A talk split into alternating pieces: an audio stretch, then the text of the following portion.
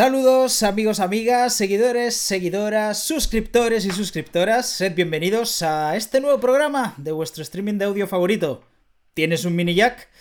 Mi nombre es Juan Torre y este de aquí al lado es... ¿Quién será este? Ay, espera, espera, que te tengo muteado como siempre. Ya está, ya está. No será verdad. Sí, hombre, claro. Te lo he hecho hoy yo a ti. El otro día me intentaste hacer todo a mí el lío, pues hoy te lo hago yo a ti. Claro, claro, claro. Eh, hoy, por cierto, hoy sí que tengo un mini jack y un mini jack RCA, de los buenos, ¿sabes? De los buenos, buenos. De, esos, que fallan más que una escopeta feria. ¿Qué tal, Dani? Que has podido trabajar hasta este fin de semana y todo, ¿no? Joder, ves, estoy en racha. He tenido ahí un, bolillo de, flamenco aquí en, en, Oviedo, el Teatro Filarmónica. Y nada, montar un, un Divi, ajustar, una CL5 y nada, lo de siempre. Bueno, bueno, pues muy bien, muy bien. Oye, vamos eh, a ver esa gente que se vaya incorporando al chat. Saludamos ahí a nuestro chat, a nuestros mini jackers. Está por ahí Andrew DSB, muy buenas grandes. Eh, Jaldrin, Aupaí. Pues eh, os saludamos a todos los que estéis. a través de también de la pantalla, que no os atreváis a escribir, pues también, no sé, no sé, no sé qué tal lo estaréis viendo hoy. ¿Qué tal? Aquellos que no escriben, aquellos que se esconden. Eso, eso, eso. Eso, saludos a todos los que se esconden. Eh, mientras, podemos, pasamos a recordar nuestras redes sociales, que son en Facebook, eh, tienes un mini jack. Eh, en Instagram, también, ¿no? Arroba tienes un mini jack. nuestro email tienes un mini jack stream arroba gmail.com. Eh, ¿Qué más tenemos? ¿Qué más tenemos? Ah, nuestro Discord. Que, el Discord, que, siempre te olvidas del Discord. Sí, sí, que ahí tenéis que Nafaro acaba de poner eh, el enlace para entrar. Y, eso, le saluda Ángel SM1984, suscriptor y por cierto, cumpleañero hoy. Feliz cumpleaños, Ángel. Buenas, chavales, pues felicidades. Eh, por cierto, teníamos que hablar un poco de, números de. porque hemos eh, ya pasado de los 200 suscriptores en YouTube, que no está nada mal. Sea, ¿en serio tenemos 200 suscriptores que se dedican a ver nuestras charlas? De vez en cuando, algunos por lo menos. Eh, sí, aunque sea ratitos, pero. Hay visualizaciones y tal, sí, sí, no, está nada mal. Y luego tenemos también eh, en Instagram, que tenemos ya más de 300, me parece que eran, no sé. Ahora, espera que lo mire. 357, por ahí eran. Y tenemos una suscripción, ahí suena nuestra música, la sonata de suscripción. Andrew DSB acaba de suscribirse. Eh, muchísimas gracias, de verdad, por esta suscripción. De verdad que. Joder. Aprovechamos y ya saludamos a últimos suscriptores y seguidores, ¿no? Sí, sí, sí, claro, claro. Pues lógicamente, Andrew DSB hace un minuto que se ha suscrito. No, un segundo, ha sido hace un segundo. Bueno, pon, este minuto, ¿vale? Me equivoco. perdón, perdón.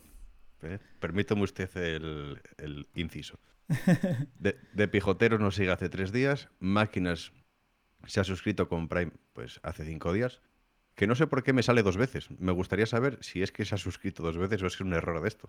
Eh, supongo que haya sido un error, porque si no habrá que devolver alguna suscripción de esas. No creo que valgamos dos seguidas así, dos juntas.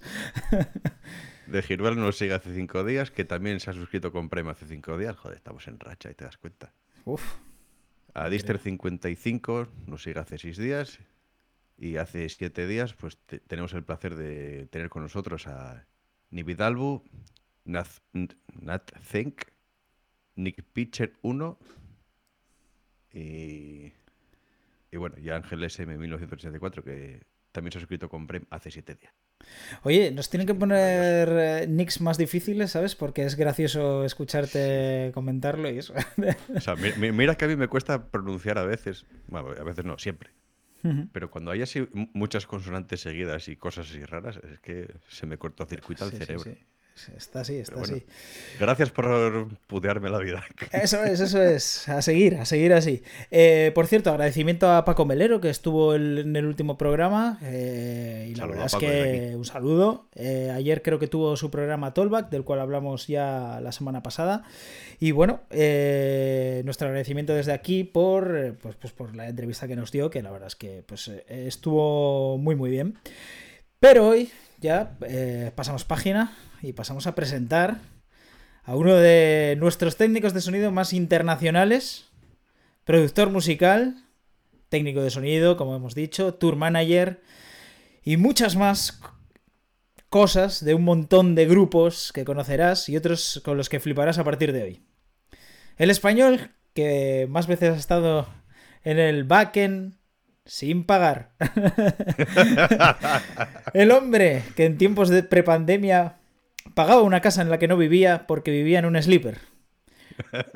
Dice que es mallorquín.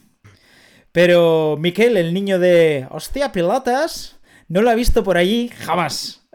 Hoy, en Tienes un mini jack, os presentamos a Miguel Ángel Riutort, Mega. Mega. Aquí está ¿Qué tal? Hola.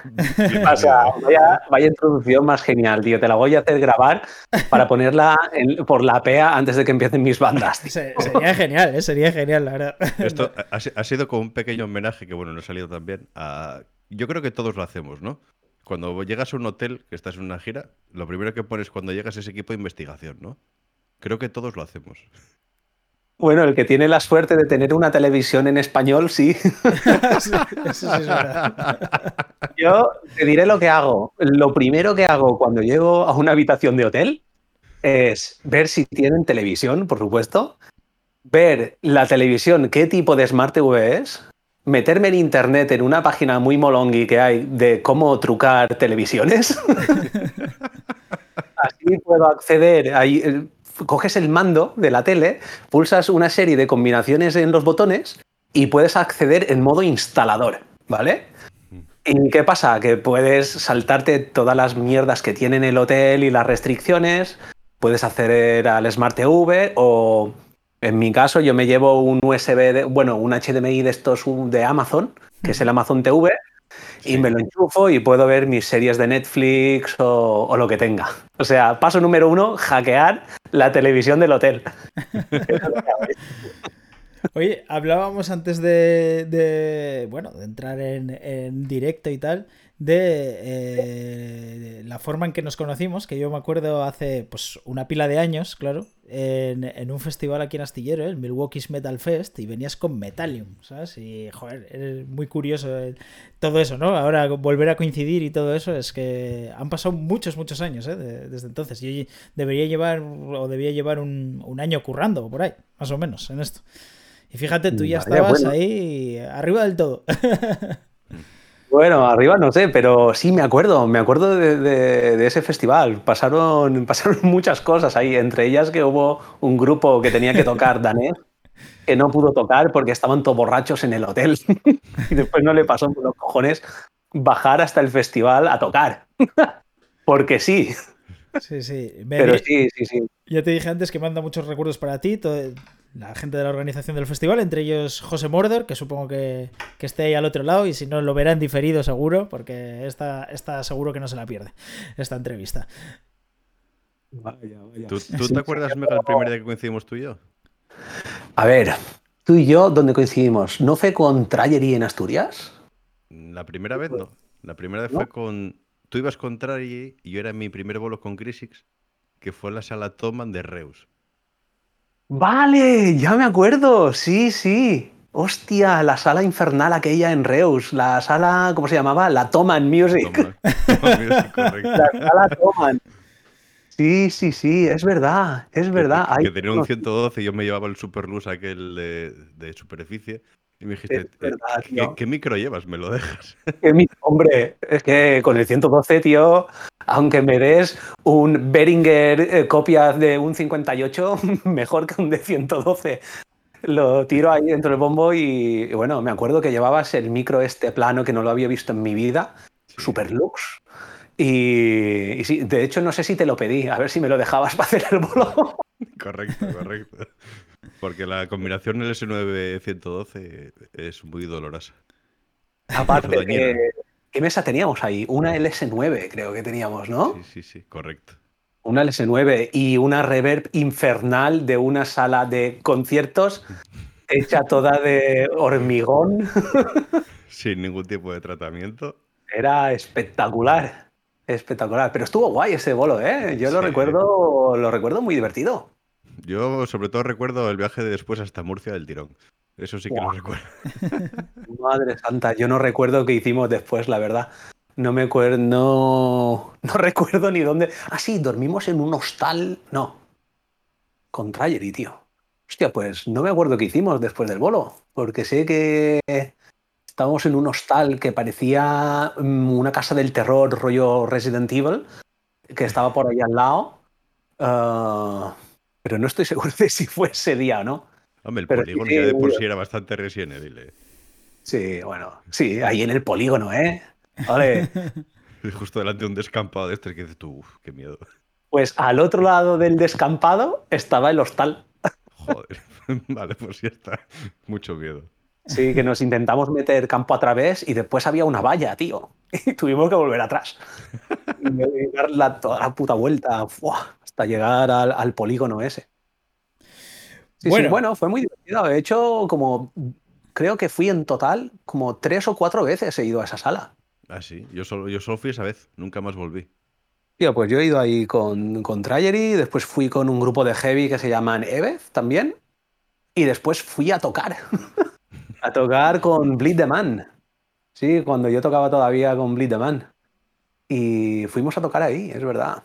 ¿Ese es el grupo Roy Spinal Tap que, que tenías, donde tocabas? No, eso es otra cosa. Mm. Vale, Eso es otra cosa. Sí, el, el, el, el, grupo este de cachondeo que tenemos, Skid Row, es, es otro universo.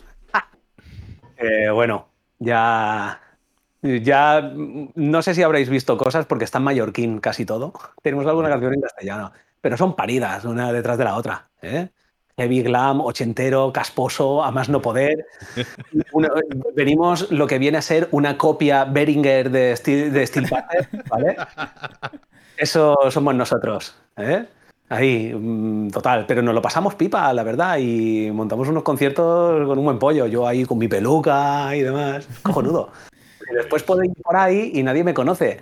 En cambio, cuando Sebas, que es eh, el batería de Trayery, claro, él iba con su pelo normal y demás, mm. y nos íbamos, yo qué sé, a un bolo de Trayery a Madrid, y de repente venía un tío del público y pillaba a Sebas. Oye, tío, tú eres el de Skitter Row y tal, no sé qué, el de la banda esta, jaja, qué vídeos más buenos y demás. Y yo estaba ahí, ¡Fua! perfecto, a mí no me conocen. Mejor, que quede así. Sí, sí, sí. Pues bueno, se va uniendo gente, gente a, ver la, entrevista que tenemos hoy con Mega. Eh, podéis preguntarte lo que queráis a través del chat y vamos a entrar un poco ya en materia mientras sigue entrando más gente. Eh, cuéntanos, eh, ¿cómo consigue un mallorquín con el, con el handicap que tiene de logística, o sea, o que supone vivir en una isla, ¿no? Ser unos uno de los técnicos que más gira por Europa, dentro de, toda la música metal. Y todo, casi todo, con bandas internacionales. Cuéntanos un poco, pues esa, tu historia, vamos. Vale, bueno, mi historia, em, pues es muy sencilla, la verdad. Yo era el típico chaval mallorquín que curraba por aquí haciendo verbenas, los boletes de los colegas, alguna banda de por aquí que iba a tocar a la península, pues me iba con ellos y demás. Yo realmente tenía mi, mi equipo portátil de grabación porque no tenía ni estudio ni nada y me iba por aquí a los locales de los colegas a, grabar maquetas y, y todo el rollo este. Lo mismo que ha empezado todo el mundo. Después empiezas con una empresa a cargar y descargar camiones, a conducirlos hasta el bolo, a montar el bolo, a montar toda la estructura, hacerte el bolo y al terminar el bolo desmontar todo, volverlo a cargar en los camiones, llevarte el camión al almacén, descargártelo y al cabo de 30 horas volver a casa. Y morir. Todo eso por, por 80 euros perrar ahí, perreando lo, que no está escrito, ¿vale? Ah, pero bueno, llegó un momento que, tuve la oportunidad de montar el estudio de grabación en una sala de conciertos de aquí de Palma, que se llamaba Sala Asach antes, ahora es Esgremi. Um, y junto, junto con un compañero y yo montamos el estudio allí, ¿vale? Y estaba la sala de conciertos. ¿Qué pasa? Que um, el primer grupo, digamos así, internacional, el primer grupo guiri con el que trabajé fue Metallium, ¿vale? Alemanes, power metal alemán.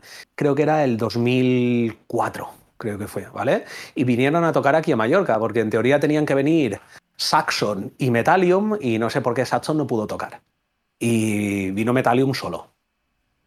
Y a la hora de hacer el bolo, eh, yo no les hice el bolo, se lo hizo un compañero, el que llevaba la sala de ahí. Pero ¿qué pasa? Yo tenía mi estudio de grabación arriba y lo que hice fue, pues, grabarme el bolo entero, ¿vale? Porque tenía tirada una manguera multipistas hasta, hasta la sala, me grabé el bolo y yo hice mi propia mezcla, ¿vale? Y al terminar el bolo, pues directamente cogí y, se lo di en un CD. Eh, tomad, aquí está vuestro bolo, esto lo, voy a borrar porque lo he grabado directamente con un, con un grabador de CD, de estos típicos que antaño valían una pasta, pero ni con ordenador ni nada, ¿eh? Tiré todas las pistas a, una mesa Yamaha 0196. Siempre se aparece el 01. claro, todavía la tengo, ¿eh? Ah, y de ahí lo saqué directamente a, un CD Marantz, de la marca Marantz, y grabé el CD de audio y se lo di. Toma, ya está. Ah, el caso es que dos semanas después ah, me llamó Lars, el bajista, el responsable de la banda, consiguió mi contacto, me llamó y dijo, oye, que nos ha gustado mucho la grabación que has hecho y demás, ¿cómo lo has hecho? Y se lo expliqué, le dije, no, simplemente me llegaban todas las pistas arriba y yo me hice mi mezcla ahí con, mi mesita para jugar un poco y ahí tenéis el de esto. Y digo, pero no me he guardado nada, ¿eh? No te pienses que lo voy a sacar ahí, que lo voy a enviar por correo, porque internet, sí, ya había internet, pero el tema de los bootlegs no estaba tan... Bueno, sí, ya estaba muy más a saco. Y, me dijo, no, no, eh, es que nos ha gustado mucho y próximamente tenemos eh, tres conciertos, ¿vale? Y, nos, queríamos saber si, si, podrías venir con nosotros porque tenemos un concierto en España, en, Murcia, no, uno, era, uno en Alicante y otro en Murcia y después otro en Alemania. Y queríamos saber si, si, te apetecería venir con nosotros y nos haces el sonido directo que nos gusta mucho como lo has hecho. Y digo, pues yo me tiré de la moto, dije, vámonos, a ver, si casi no he salido de Mallorca mm, casi ninguna vez y yo qué sé, yo me tiré de la moto, al menos en España. Y fuimos a Alicante, tocamos en un sitio que era como un campo de fútbito, donde montaron un escenario, una asociación. Montamos un bolo y fue guay, la verdad, fue bastante bien. El siguiente ya fue en, en Murcia, con Gamma Ray y era el Rockstars Festival, ¿eh? creo. Eso no sé si fue el segundo o fue más adelante. Ya es que pierdo la cuenta. Pero me acuerdo del tercer bolo que hice con Metallium. Y era prácticamente era la primera vez que salía de Mallorca. Y ya fue en el Wacken Open Air. Directamente. El tercer bolo, casi sin conocerlos, me voy solo, sin, sin, sin nadie, todo rodeado de guiris, yo medio cagado. Ah, y voy, y el, tercer, y el tercer bolo es en el Wacken. Ya me dirás tú. Y, nada, fue una experiencia muy divertida mezclar. Creo que fue la primera PA grande que mezclé en mi vida, fue en el Wacken. Bueno, lo demás eran las típicas PAs de verbenas o de las salas que hay por aquí y demás. Pero así grande, grande, pues 2004 en el Wacken, ya te digo. Y, bueno, a partir de ahí fue terminar ese bolo, quedaron muy contentos um, y me dijeron directamente, oye, que dentro de dos meses tenemos, mm, no sé si eran 10 o 15 conciertos más y queremos que te vengas con nosotros de técnico. Y queremos, aparte de que nos haga los bolos, queremos que nos los grabes todos, ¿vale? Porque vamos a sacar un DVD. Y dije, pues perfecto, me llevo una Alesis HD24 una tarjeta de estas ADAT para enchufar en todas las Yamaha M7 que te ponían en aquella época. y, lo hice así. Lo hice así y ya me tiré directamente a la carretera con esta gente. Le grabé los 15 bolos y salió lo que era el Metallian Attack parte 2 de Metallium. Es un DVD. Que después las imágenes fue un concierto que hicimos en Alemania y se grabó ahí con unas cuantas cámaras pero el sonido realmente son canciones, eh, creo que todas las canciones menos una son del concierto de Palma, de Palma de Mallorca, que volvieron a tocar aquí y los volví a grabar. Y como van con metrónomo y estas cosas tan esotéricas que en aquel año yo no sabía ni, ni que existían, bandas que tocasen con metrónomo en directo, para mí era ¡fua! Y llevaban los backing tracks de los teclados, los llevaban en minidisc. Ah, me acuerdo yo de eso, sí, sí, sí, sí, sí. Me acuerdo de, cuando el Milwaukee todavía, todavía lo llevaban así. sí, llevábamos un, mini disc de cuatro pistas. Cuidado. Y, así fue. Fue empezar con esta gente y estuve con ellos 10 años hasta que. Bueno, 10 años. Del 2004 al 2011. Sí, bueno. En 2011 hicimos la última gira con Metallium, que fue por Alemania y fue donde decidieron ya dejarlo. Sí. Pues eso fue mi inicio en el mundo de las giras internacionales, porque, claro, al haber trabajado con Metallium, eh, empecé a conocer promotores, empecé a conocer agencias con las que nos montaban los bolos y demás. Y, lo típico, después me escribió un agente de una de las agencias y me dice, Oye, Vega, que ¿te acuerdas que montamos este bolo con Metallium y demás? Sí, pues mira, que tengo a estas bandas, ¿vale? Que el técnico que, ha empezado la gira solo puede hacer cinco fechas. Y quedan 20 más y no tengo a nadie que me pueda llevar a estos técnicos. A estos técnicos, a esta banda. Y digo, pues venga, que es una banda. Y me dice, no, cinco. digo, vale, tengo que mezclar a cinco bandas en una gira. Sí, Perfecto, venga, va, me tiro de la moto, lo hacemos. Me dice, pero es que aparte tienes que hacer de tour manager. Y digo, ¿de tour manager? ¿Y eso qué es? no, no, no, tú tranquilo. Yo te paso aquí todos los contratos con los promotores y tú te tienes que preocupar de que te pongan lo que toca y de cobrar la pasta al final de cada día. Y claro, yo eso no lo había hecho nunca. digo, bueno, va, ya que estamos, ande, ande, o no ande, caballo grande. ¿eh? venga, vámonos para allá. Y así fue. Y ya empecé directamente en el mundillo este. Y después ha sido, claro, las bandas van hablando una con la otra, oye, que este tío lo hace súper guay de técnico, que no sé qué, que sé. Lo más curioso, ah, una de las bandas que me contactó, ¿vale? Que fue Thread Signal en el 2010. Ah, me escribieron y demás a través de, de su agente y me dijeron, sí, es que hemos hablado con esta otra banda que tú les has hecho bolos y nos ha dicho que, tú te aprendes las canciones antes de la gira. y digo, ¿qué me estás diciendo? Claro, que me. Bueno, me las aprendo, las escucho porque quiero saber lo que hacen las bandas después en directo. No me voy ahí en plan verbena a que salga la, la banda que salga y hacer el sonido. Y. Y, me dijeron, es que, claro, ah, nosotros necesitamos a alguien para esta gira europea y mejor si se puede saber las canciones. Y digo, pues, venga, ¿Por qué no? Envíame aquí el set list y yo me hago mis notitas, me hago mis cosas. Y, así preparé la gira. Y claro, después esto se lo contaron a sus colegas, su colega al otro colega, el de la agencia que las bandas le dicen que le gusta mucho trabajar con este, con este mallorquín que nadie sabe dónde está Mallorca, pero es una isla exótica. Um, y así fue, un poco el boca a boca y empezar a, a currar con las bandas. Y lo curioso fue cuando empezaron a llegarme bandas que yo era fan desde que era pequeño. me acuerdo la primera vez que me llamaron Cryptopsy, por ejemplo. Eh, fue muy curioso porque, claro, me ofrecen la gira de Cryptopsy y yo digo, ¡fuah! Estos tíos a lo menos deben ser. Porque, claro, yo era un chavalillo cuando los escuchaba y digo, ¡fuah! Que me voy de gira con gente mayor. Y aparte, Cryptopsy, que estos tíos deben ser la cosa más maligna del universo. Digo, no sé yo si estoy preparado para, esto, a ver si después van a ser unos cascarrabias o van a ser ahí unos gruñones o yo qué sé, tío. Y me obligan a beber sangre por la noche. a, despedazar cerdos o alguna cosa así. no sé, voy a llamar a estos colegas que tengo en Canadá que ya les he hecho alguna que otra gira y que me digan eh, qué tal son estos.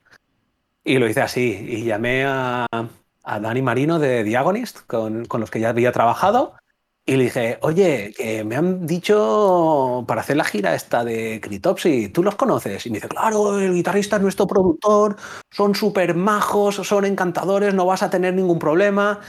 Y me dice, aparte, son canadienses. y digo, ¿y qué tiene que ver que sean canadienses? Y dice, tío, que los canadienses, tú ya sabes que es como un niño, ¿sabes? Los canadienses no te van a poner pegas, eh, son súper fáciles de llevar y, si tienen algo que tú quieres, se lo puedes quitar y no te van a decir nada. Eh, amistosos. Y digo, bueno, no sé, tío, Scriptopsy. Sí, sí, lo tienes que hacer y da. Y así fue. Les hice la gira a Cryptopsy y, y, desde entonces sigo con ellos. Imagínate, esto fue Cryptopsy el 2012, creo que fue, o algo así. Y a día de hoy sigo, sigo con ellos, la verdad. Y fue así, fue el enganchar el uno con el otro, el, el lanzarse un poco de cabeza a una piscina sin saber si hay suficiente agua. Ataques de ansiedad, eh, situaciones bizarras, de todo, pero así fue. Y así se fue. conoce como una auténtica bola de nieve, ¿eh? Sí, totalmente. Aparte, llega un momento que no das abasto, tío. llega un momento que empiezas, oye, que tengo una gira, el otro, que yo tengo otra, que yo tengo otra, y prácticamente podrías estar, podrías estar todo el año de gira. Lo que pasa es que, hombre, yo tengo aquí una familia, tengo a mi mujer, mis perritas y demás, pero si no fuese por ellas estaría todo, todo el año de gira.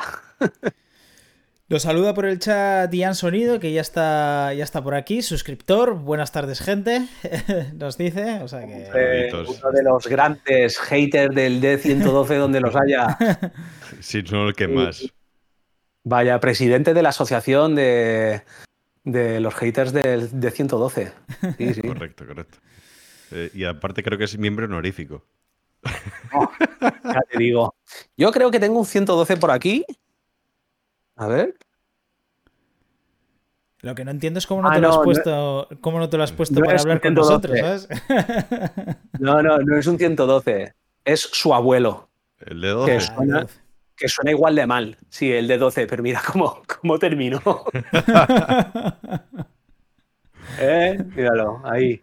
Oye, pues a mí el, el de 12 se me molaba, tío. Sí, pues este no. No sé si funciona todavía, tío. Eh. Teníamos que haber hecho, teníamos que haber hecho una prueba, ¿eh? Para ver. Pues eh, Pero esto no sirve ni de tollback, tío. Si fuese un 58, seguro que funcionaba. Si fue, eh, cuidado, ¿eh? Que casi, casi seguro que sí. Los 58 y los 57 son muy difíciles de romper, aunque algunos sí que se me ha decapitado pero bueno, después los baterías dicen, yo no he sido. yo, he visto, algún 57 decapitado y seguía funcionando.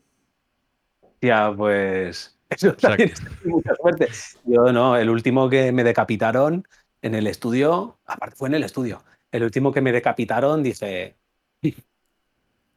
ya, que le has pegado un vellón, tío, ahí con, con la baqueta y me dice, no, yo no le he dado. Digo, Está grabado.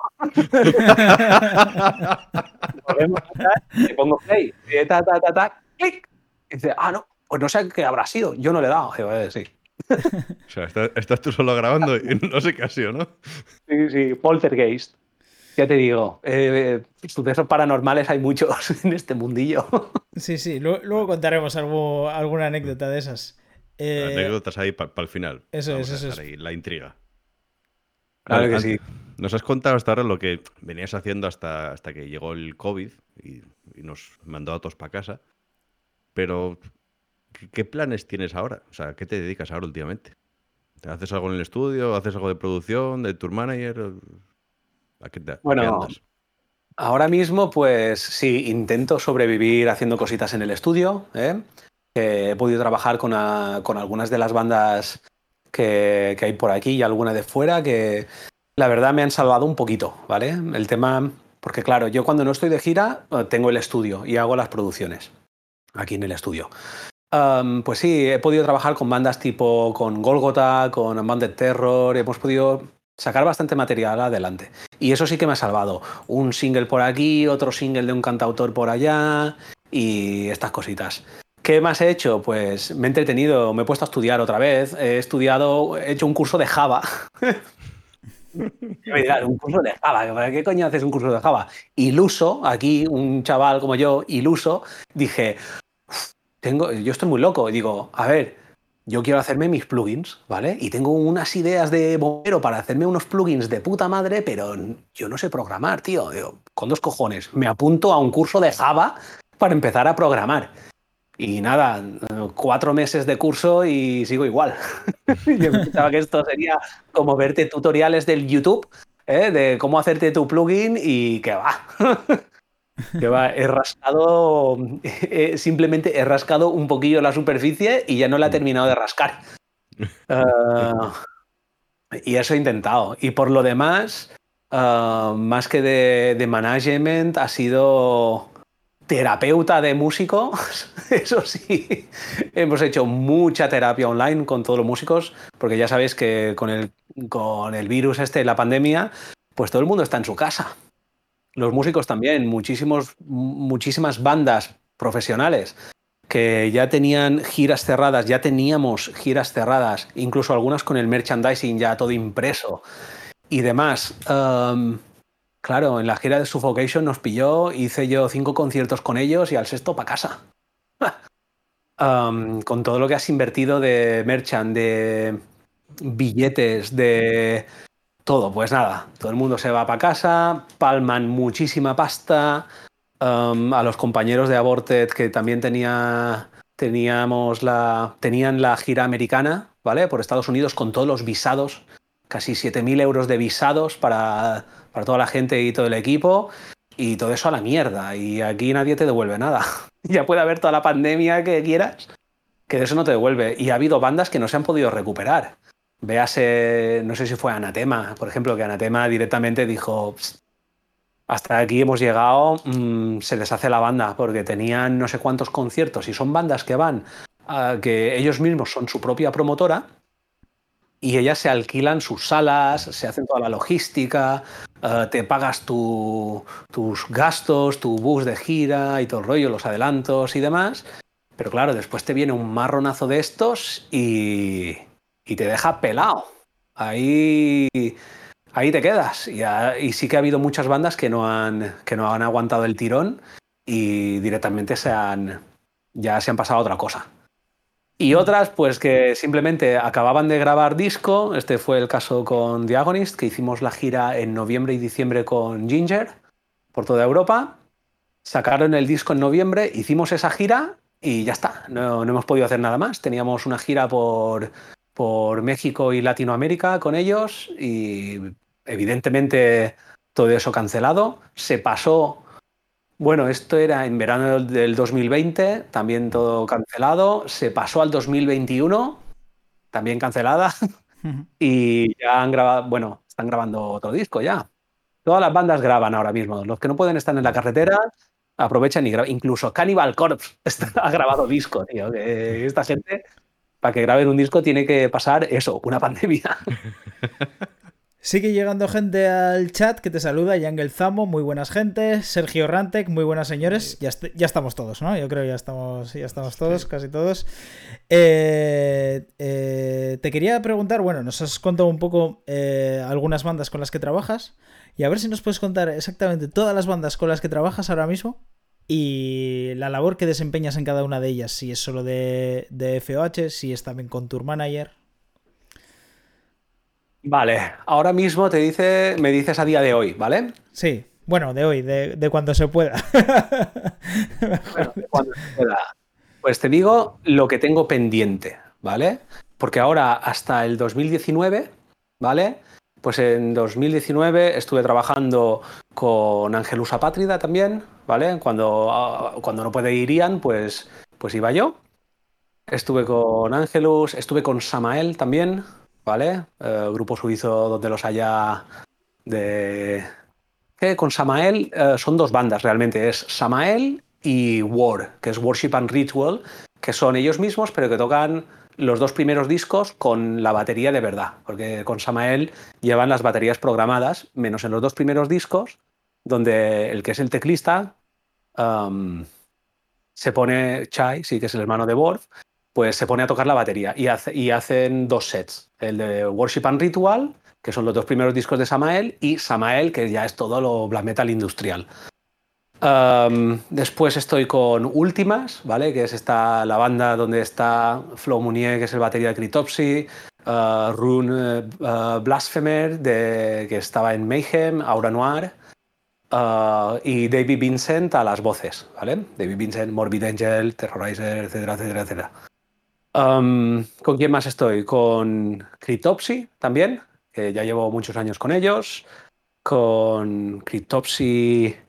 Sí, ahora teníamos pendientes porque van a sacar disco nuevo y con ellos tengo pendientes gira por Asia, gira europea también, seguramente gira americana, ah, con Diagonist también. Ah, los últimos que estuve haciendo fueron Hate y Suffocation. Con Suffocation me han pedido también ahora ya un mogollón de fechas para, el año que viene. Aborted también me pidieron ahora para hacerles la gira de presentación del nuevo disco. Lo que pasa es que no la voy a poder hacer porque me coincide con, con últimas, ¿vale? Que seguramente tengamos gira con últimas en enero, si todo funciona. En enero por Europa, en abril creo que tenemos seis conciertos en Japón y alguno más por Asia. Creo que tenemos cosas por China, por Tailandia y esos sitios, esos lugares exóticos donde las paredes están llenas de cucarachas. ¿eh? sí, sí. ¿Qué más? Bueno, los chavales de Trajery que tenían la hostia de fechas en la península, la verdad. Tenían para este año tenían como veintipico conciertos ya programados. Y y básicamente eh, con esta gente. Y estoy intentando no pillar a más bandas. Sí, sí, sí. sí que tengo a una banda que es una banda bastante famosa, ¿vale? Una, banda de black metal que siempre me ha hecho muchas ganas trabajar con ellos desde que era jovencito. Que justo antes de la pandemia, en, febrero, su, manager eh, me dijo, oye, que el técnico de la banda se va a jubilar y estamos buscando a alguien. Y claro, como el chaval este se hizo la gira, coincidí con ellos en la gira de enero, que fue con Abad, eh, Últimas y 1349, 1349. Él estaba con Abad y me dijo, tío, si, si, no te sabe mal, puedo poner tu nombre encima de la mesa para, mm, para el futuro con esta banda, ya es una banda más grande y demás. Y yo dije, yo sí, la ilusión máxima que me había trabajado con esa banda. Tírame, tírame para adelante. Lo que pasa es que entró la pandemia, em, todo se pospuso, ahora parece que el técnico se ha quedado sin pasta y dice que ya no se jubila, que va a intentar aguantar un poquito más. Y eso lo dejo ahí postergado. Pero bueno, prefiero no decir el nombre de la banda para no, para, no darme por si acaso. Pero sí, esta banda sí que me gustaría mucho que, saliese. Ya me, hace ilusión porque siempre he sido muy fan desde pequeñito de esta banda. Y ya está. Algún que otro concierto también con I Am Morbid, de, que viene a ser Morbid Angel, pero la formación con, algunos miembros antiguos y, con David. Y, y con eso estamos, ahí habiéndolas venir. Bueno, yo creo que el nombre del stream de hoy queda claro que era episodio 10, entrevista a Mega, F8 de más bandas de las que conoces. Creo que el nombre está bastante claro ahora el porqué. Y bueno, y ya no te he nombrado bandas nacionales más que a, a y a Angelus. Pero bueno, también cuando Golgota, los conocéis, banda de doom metal clásica eh, española, bueno, de aquí mallorquina, pero que también de pequeño era súper fan, pues también les he hecho las últimas producciones, ahora hicimos un streaming con ellos también, ah, algún que otro concierto, también con, con una banda de trash que de aquí también mítica que ahora se han vuelto a juntar, que se llaman eh, Shockwave, también una banda de los 90, que ahora vuelven, vuelven otra vez las, grandes, las grandes glorias. Y, y siempre es divertido buscar un poquito el sonido moderno de unas bandas tan añejas. Sí, sí. Y con eso estamos, tío, habiéndolas venir. Pero sobre todo intentando captar también un poquito de trabajo de estudio para estar aquí en, en Mallorca, que se vive muy bien. y salir a la carretera, pues sí, muchas veces me lo he planteado en plan, voy a dejar de coger tantas bandas y, ser un poquito más selectivo. Me quedo con las bandas que realmente ya tengo esa relación más personal, que ya vienen a ser como familia. Y, las bandas nuevas que me, que me, van ofreciendo ya directamente ya, a no ser que sea una banda que me, que me haga mucha ilusión, me disculpo y digo, mira, si es una cosa puntual, sí, pero ahora comprometerme yo aquí a haceros giras y todo el rollo este, ya me basta con las que tengo, la verdad. Que me tratan muy bien las que tengo, ¿eh? porque me voy con... Mm, me voy con Diagonist o Cryptopsy o con Últimas.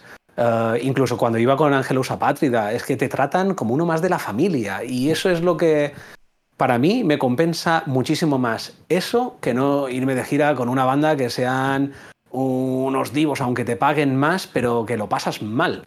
¿Para qué lo vas a pasar mal? No, yo si no me lo paso bien, me cojo un avión y me voy para casa. así de fácil, así de sincero. Ahora que lo decías, lo de tantas bandas, eh, ¿cómo, das prioridad, por ejemplo, a, ir con una o con otra si, si, si, bueno, si coinciden esas giras? Bueno, tengo a bandas que directamente, eh, directamente entre ellas intentan no coincidir. para que veas cómo está el patio. ¿eh? Dice mucho eso. Oye, que estamos mirando para febrero hacer la gira esta y digo, escucha, que por febrero tengo gira con estos. Buah, pues vamos a mirar de moverla para abril. Y digo, bueno, lo que vosotros veáis, ¿eh? No, no, no, la movemos que sin ti no lo podemos hacer. Eso me pasa con, con bandas como Cryptopsy, como Diagonist o incluso con Últimas, ¿vale? Y, y demás. Es verdad que Hubo un momento en, 2019 que sí que estaba girando bastante con, mis queridísimos Ángelus Apátrida, que los adoro, y sí que me coincidió justamente con, giras que ya tenía mm, apalabradas a medio año vista con, bandas como Diagonist o como Últimas. Y, se lo dije que me sabía fatal, pero Hostia, claro, que ¿cómo vas a decidir? Que tú me pides, ¿cuál es mi criterio para decidir? Pues claro, piensa que una banda como mm, Cryptopsy, por ejemplo, ya me tiene reservadas a lo mejor tres giras internacionales o cuatro al año, ¿sabes? Y como para decirle, no, es que esta gira no te la hago, ¿sabes? Porque mm, voy a hacer una gira que voy a hacer 15 días con otra banda. Ya te dicen, hostia, y no te compensa que te pago más si quieres. digo que no es llegar a eso, no es el tema de, ir negociando con las bandas y demás. Yo lo que hago es comprometerme. Y si una banda me presenta unas fechas a, X meses vista y yo veo que lo puedo hacer, pues, pues lo hago y me, me, comprometo y lo hago. Eh, después, si viene otra banda detrás y me dice, hostia, pero es que tenemos la gira esta y tal, digo, me sabe fatal pero no puedo, eh, porque ya me he comprometido. Eh, al igual que si me hubiese comprometido con esa otra banda, a la otra le diría, tío, me sabe fatal, pero tienes que quedar bien con la gente. Eh, no solo es quedar bien con la gente, es que al fin y al cabo son tus colegas. Acaban siendo, siendo familia.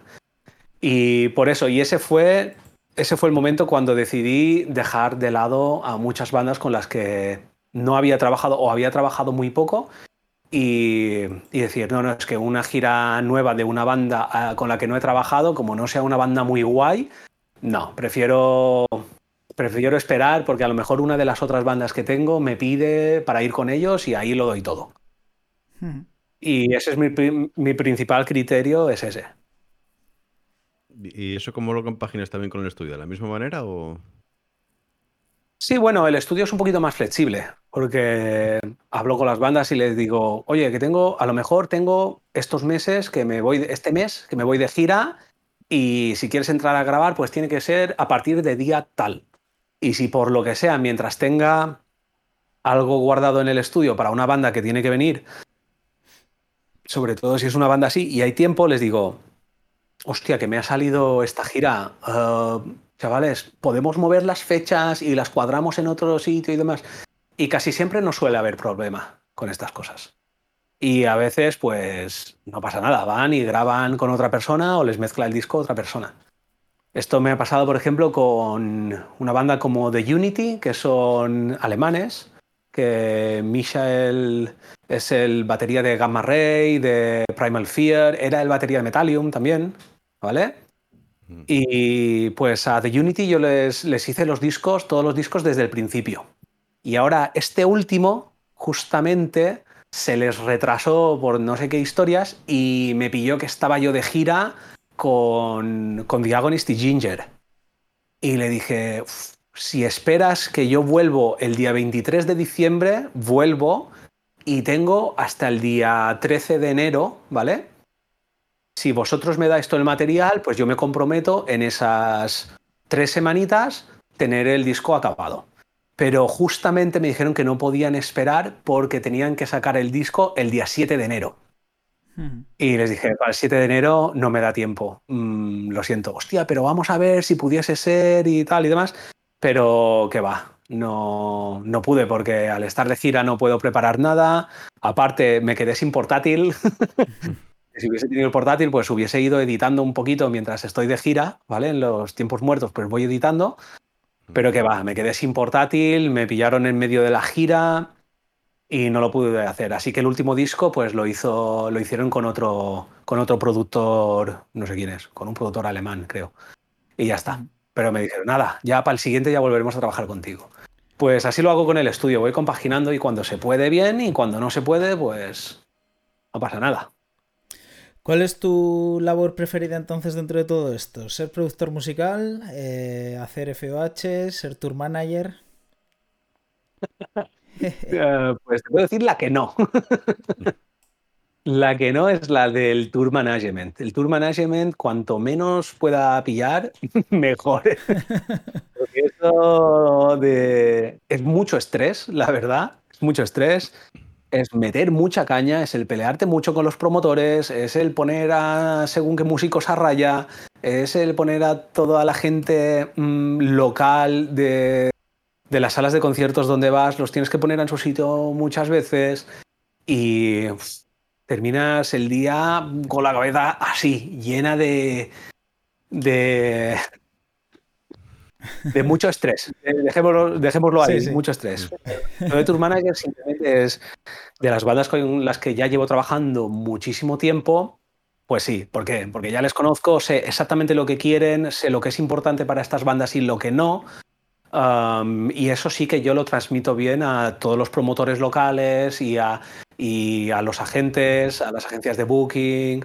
Con todos los que trabajo ya, ya lo tenemos mucho de, por mano. Ahora, cuando me pide una banda nueva, oye, me tienes que hacer esta gira, pero también me tienes que hacer de, tour management y tal. Ahí empiezo yo mi equipo de investigación. A ver, ¿quién es esta banda? Sí, vale. ¿A quién conozco yo que conozca a la gente que toca en esta banda? los llamo. Oye, ¿tú conoces al tío este? ¿Qué tal? Ah, sí, pues estos son muy buena gente. Hablo con otro. No, estos son unos borrachos de cuidado. La vas a tener, vas a tener lío cada dos por tres. Ah, vas a tal. Y hago mi baremo. Y digo, uff, ¿me compensa o no me compensa? Y de ahí me quito.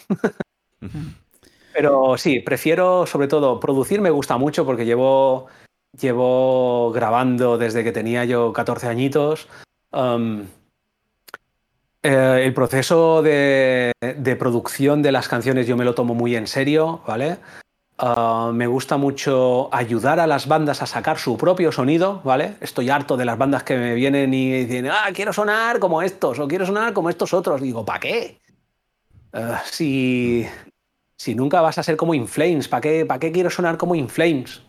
Da igual si eres mejor y tocas mejor que Inflames. Nunca vas a ser Inflames. ¿Para qué quieres sonar como ellos? Intenta hacer algo nuevo, intenta sacarle partido a tus canciones, eh, busca un sonido personal, arriesgate un poquito, ¿vale? Y, el placer que siento cuando, cuando hago esto con, las bandas, ¿vale? No con todas, porque hay bandas que lo tienen súper claro. Y a ver, yo siempre se lo digo a todo el mundo, no me, no me malinterpretéis. Ah, yo no soy un productor que vengo aquí para cambiaros todas las canciones y meter mano y hacer lo que yo quiera. No, no. A mí lo que me gusta es escuchar una banda, ver cómo son, cómo me imagino que tiene que sonar esa banda, ¿vale? Y plasmarlo en una canción. Si puedo sugerir algún arreglo, se sugiere tal. Después está la otra cara de la moneda, que son estas bandas que te dicen, oh, queremos hacer esto y claro, yo pienso, ¡fua! En su cabeza eso suena espectacular. Dice, pero lo que yo estoy oyendo está bastante lejos de la realidad que tenemos que hacer. Y claro, aquí es donde las bandas se llevan en el estudio lo que yo llamo un, golpe de realidad. ¿Eh? Que quiero tocar, quiero hacer ese solo con ese sweep picking tan alucinante y tan limpio que no me ha salido en mi vida, pero ahora en el estudio me va a salir. lo repites 30 veces, pero me va a salir. a ver, chaval, toca algo un poquito más sencillo, ¿vale? Y que, que dé el pego. O un batería ahí, ¡fua! dándolo todo con el doble pedal y esos redobles que tú ves que están a años luz de sus posibilidades y dices, pero a ver, ¿por qué no quitamos aquí un poquito de material, un poquito tal? Claro, después se dan cuenta, es que es que grabar es muy difícil. Es que tal. Y, aquí crece mi leyenda. ¿eh? Que la leyenda de Mega en el estudio es que, ¿cómo vas a rapar? Que vas a grabar con Mega. Hostia, pues, ¿cómo vas a rapar en el estudio y demás? Y, hay gente que no me conoce que se piensan que soy, yo qué sé, que soy como un ogro o algo así en el estudio. digo, pero nada más alejado de, de la realidad. Si yo me llevo súper bien con todo el mundo, no soy gruñón, ah, yo defiendo mis posturas o presento mis ideas y si no gustan, pues no gustan, tío. Buscamos, hablamos y tal. Ahora, cuando veo que algo está mal, intento hacerle entender al artista de que eso es mejorable. Después ya está. Hay artistas, a todo el mundo le gusta tener razón. Y hay muchos artistas que. Los artistas son cabezones a veces. Y te dicen, no, no, que eso lo hago yo aposta.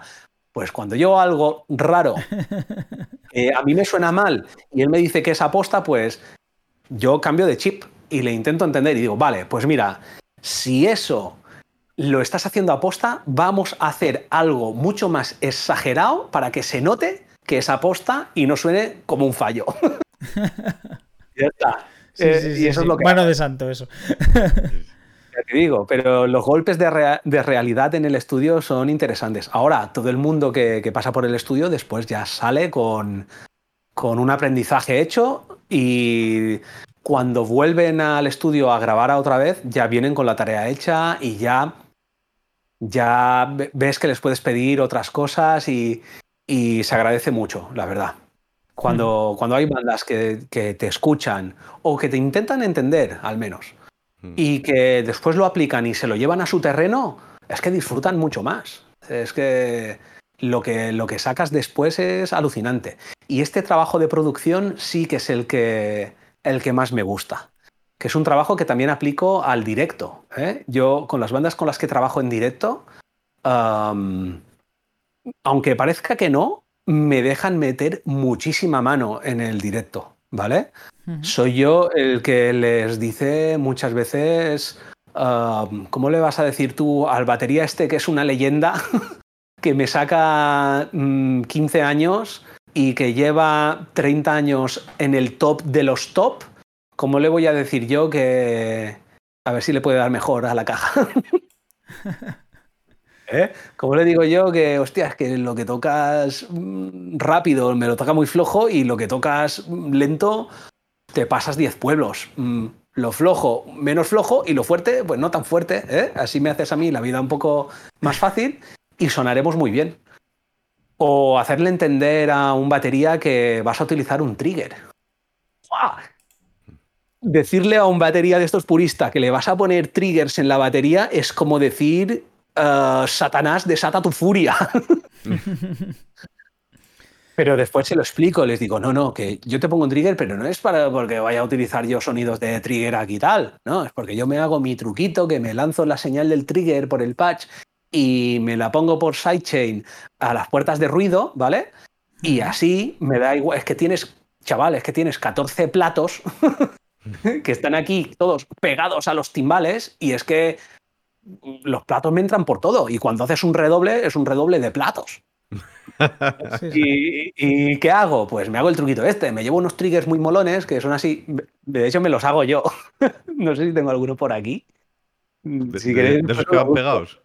De esos que van pegados, claro. Me compro en el AliExpress, me compro piezos, ¿eh? piezoeléctricos de estos de 25, de 23 milímetros o de 20, ¿vale? Mm donde les saldo un cable, tengo aquí plástico acrílico, ¿vale? Con una luz ultravioleta y, un molde hecho así de como de esto de los bombones, que lo compro también en los chinos, un molde de esto de, los bombones o de poquitos, ¿eh? Pues le pongo el plástico ahí dentro, me hago la carcasa, le pongo eso, le meto ahí un pegamento de esto de pistola, de este, ¿eh? porque si no se rompen. y después los, los dejo ahí sellados, les pongo una salida con un, con un jack, o un mini jack, que podría ser, no, con un jack, y, y, los pego con cinta de doble cara, y los pego así en los cascos, de lado, y no se ven. no se ven, pero eso es como un micro. Un piezo eléctrico no deja de ser un transductor acústico eléctrico, el que le pegas así y suena.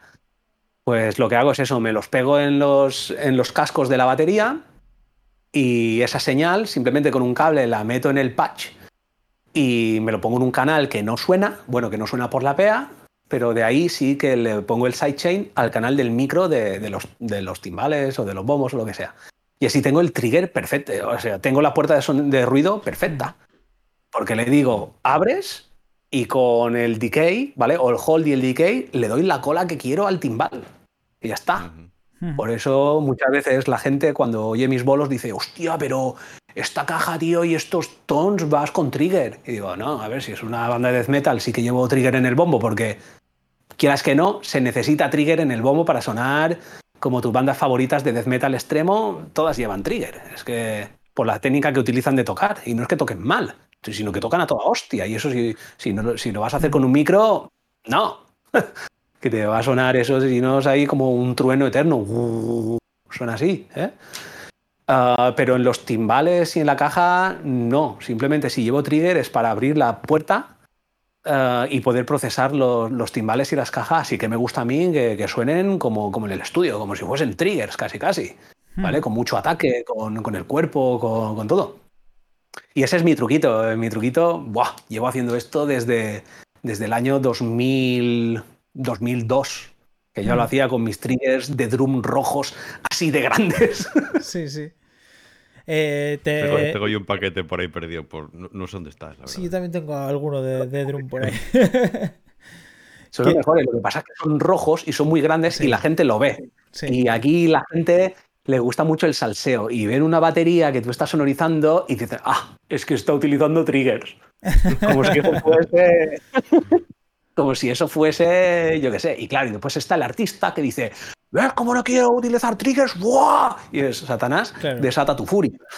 Eh, no, que no pasa nada. Por eso hago los triggers estos que no se ven, los pego a los lados y eso me abre y me cierra las puertas de, las puertas de ruido. Ya está, es el mejor invento del universo. De hecho, todos los grandes lo hacen esto, aunque no, aunque te digan que no, los grupos de pop, yo con los grupos de pop lo disfruto. Dice, pero no, necesitas poner trigger. Y digo, si ya lo sé, simplemente, simplemente va mejor. ¿Por qué no lo voy a hmm. utilizar? Es.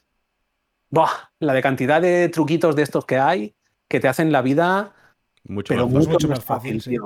Sí, sí, el Optogate, ¿conocéis el Optogate? Sí. Para los micros. Eso es gloria, tío. Salvo que, tengas, salvo que tengas un Audix, que entonces está siempre abierto porque la, bellota es más grande y no, cierra nunca. Ah, hostia, vale.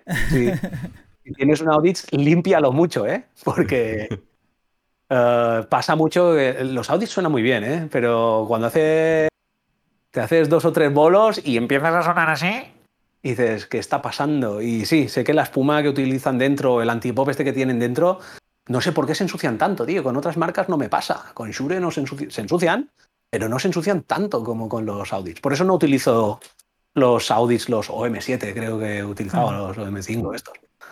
Aunque suenan de puta madre, ¿eh? No voy a decir que no. Lo que pasa es que sí. Higiene. Te saludan por el chat. Vega, eh, te saluda Corum7, grande Mega, y han Sonido dice trucazo por lo de por eh, los triggers en los timbales para, para hacer sidechain claro que la puerta. Una de las mejores cosas que se pueden hacer en metal. Big Mick es mi pastor, nada me falta. Eh, técnico de Metallica. Por supuesto.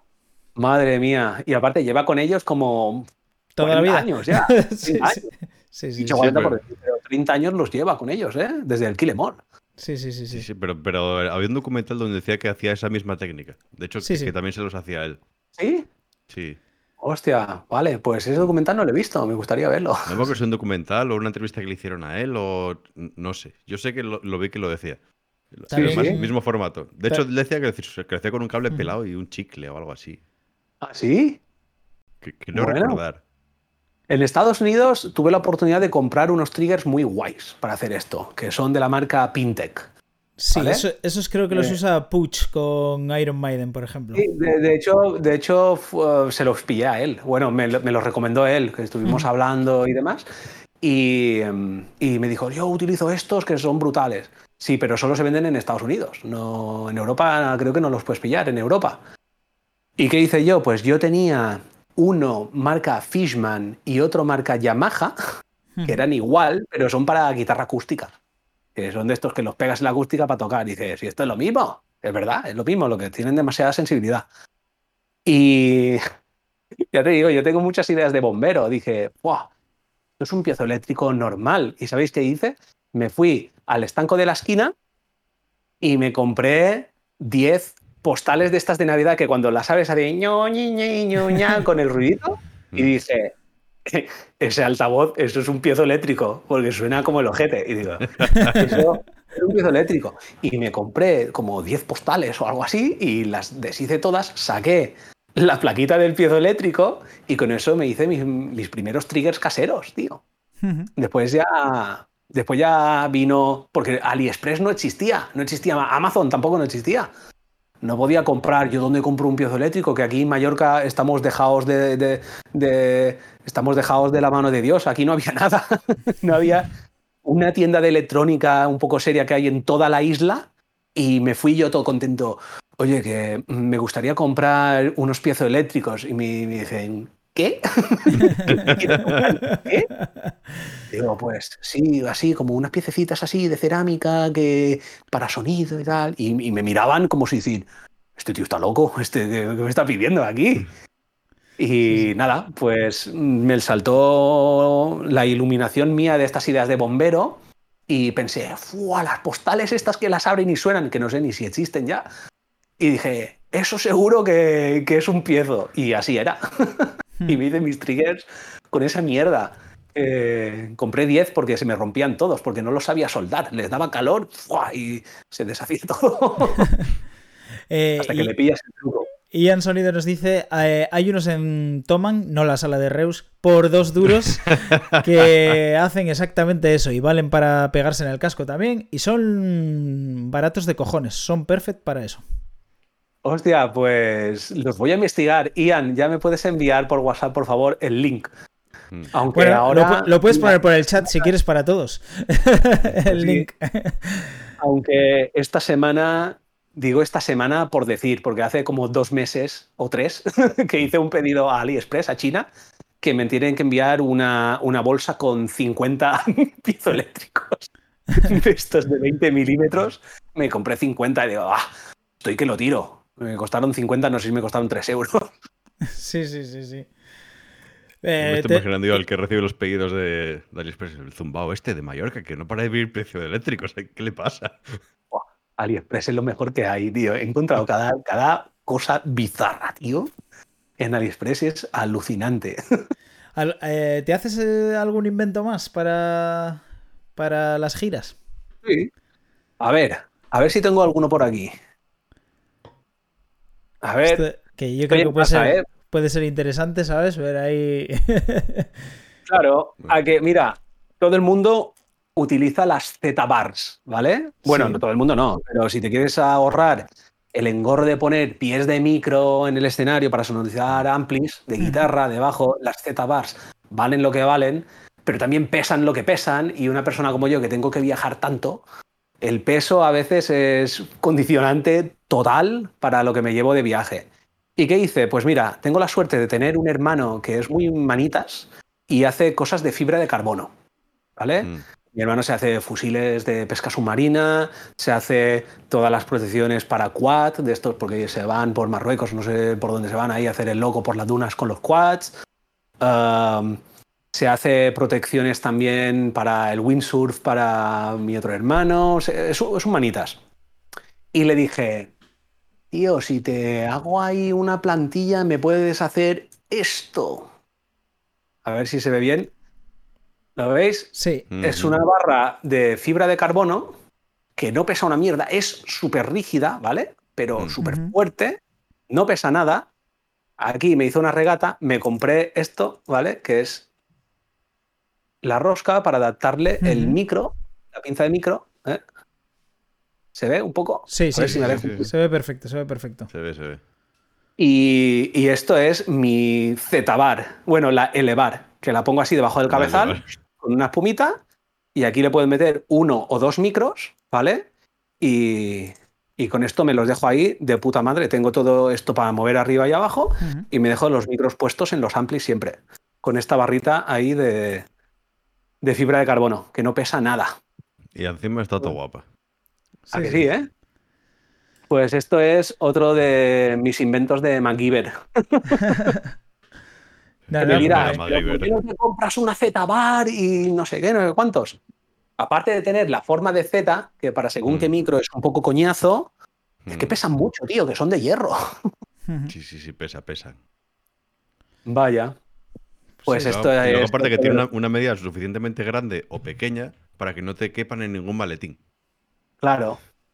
Eso, eso, es un coñazo. Y aparte, que también como lo vas a poner según el cabezal que tengas, las mm. patas están o más a los lados o más acá, y ya no te da para. La tienes que poner así como en, diagonal para que te pille las patas del ampli y que la Z-bar no se mueva y abajo, no sé al final terminas comprándote otro adaptador para poner a la Z-Bar, para poder poner los dos micros así como te molan. En cambio, con esta, pues con esta le pongo dos micros, los dejo ahí clavados y me van genial. Para directo normalmente, antes utilizaba más micros, ahora ya no utilizo tantos. Utilizo un micro en las guitarras y una Palmer. Ya está, a correr. Con alguna banda un poco más especialita, pues que me utiliza varios cabezales, pues me pongo la Palmer y un micro para el sonido de guitarra normal mm. y después en el otro ampli, ¿vale? Que normalmente suelen llevar dos amplis, esto así, con una pantalla estéreo, que es solamente por donde suenan los efectos. Y ahí pues le pongo dos micros, ¿vale? Para hacer los efectos en estéreo de la guitarra y sumarlos un poquito. Pero los efectos solo suenan por, por esa pantalla, no suenan por la otra. Y ahí sí que lo puedes manejar un poquito más. Pero estos son, ya te digo, algunos frikis. El 90% de las bandas de metal de hoy en día van con, con herramientas súper útiles como puede ser un Kemper, un Fractal o similar. Algunas por ahí que vienen con un Line 6, que sería el mínimo que te diría permisible, pero alguna que otra situación un poco difícil se me ha dado. ¿eh? Te podría contar en, en Perú que hice Hicimos un concierto en, Cuzco y, claro, ahí no puedes pedir según qué, porque sí, el día, la noche anterior habíamos estado en Lima, en el Lima Metal Fest, y sí, donde te ponían todo el equipo que tú pides, con los VH5150, con las pantallas, con la batería que tú quieres, con tus amplis y todo el rollo. Y claro, el artista se va con su guitarra, su pedalera, con sus pedales y ya está. Pero cuando vi el panorama de Cuzco, les dije, chavales, estamos aquí ya con un plan B, ¿eh? En Cuzco. Hostia, pero tal, digo, no, que allí te vas a encontrar con un combo y vas a tener que tocar tus temas en un ampli que es un combo marca, yo qué sé, marca custom. Sí, sí, sí. o lo que tengan. ¿eh? O sin marque. O sin, bueno, sin marca, sí, podría ser un sin marca, pero casi seguro que va a ser un ampli que no te va a molar. O un Roland QB de estos, 30. ¿eh? Y lo que hice, esto fue con Diagonist, y hice otra, otra fricada. Digo, mm, bueno, la Palmer ya la llevaba, y digo, total, en el Lima Metal Fest voy a ponerme mi micro, voy a ponerme mi Palmer. Ah, en Cuzco, ¿qué hacemos para pasar olímpicamente de todo el backline que tengan? Y lo que hice es que me llevé dos Moer Radar, que son los pedalitos estos donde le puedes cargar un impulso. Es un pedalito así pequeñito y es simplemente un pedal para cargar impulsos. La verdad que van bastante bien. Yo tengo mis propios impulsos que, tengo hechos míos en el estudio. Y hablando con la banda eh, dos meses antes de los conciertos, les dije, chavales, vosotros que tenéis endorser de EVH, que os envíen el previo este de VH, que es como un pedal, ¿vale? Que solo es el previo. Y vinieron con una cosa incluso mejor, porque resulta que hay un chaval de ahí de Montreal que se llama, su marca se llama PG, que es el que le hace los bajos al bajista y, algunas guitarras les ha hecho, aunque ellos están con Ibáñez.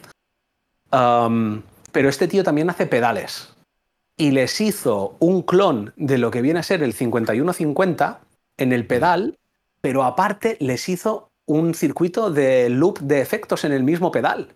Eso es cojonudo, es como llevar un ampli sin etapa de potencia, pero así de pequeñito. Y con eso y con el Muer radar para cargar un impulso de los míos, nos hicimos un bolo del copón. Ahí, brutal.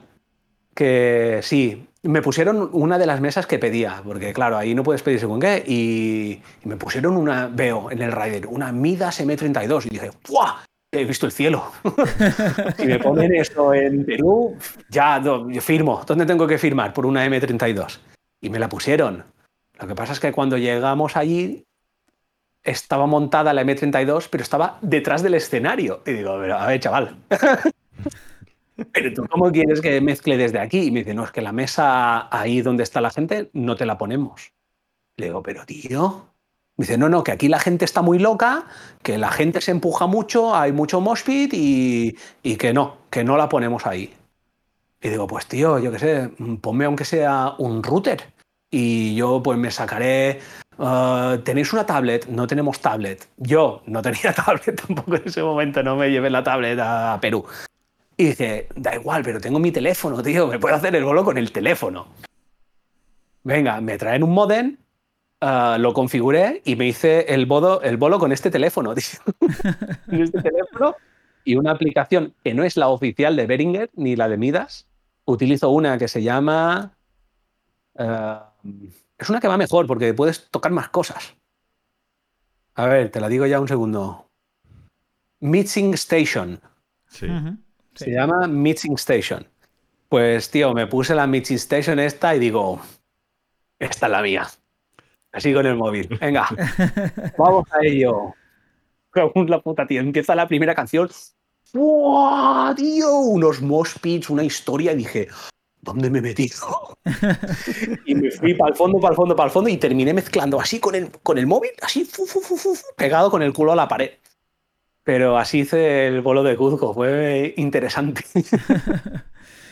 Eh, eh, Michele Rossetti en el chat te pone Mega, habla de lo que hacemos en el cuarto de atrás del estudio. Y también, solo Mega sabe sacar lo mejor de mí. No sé qué.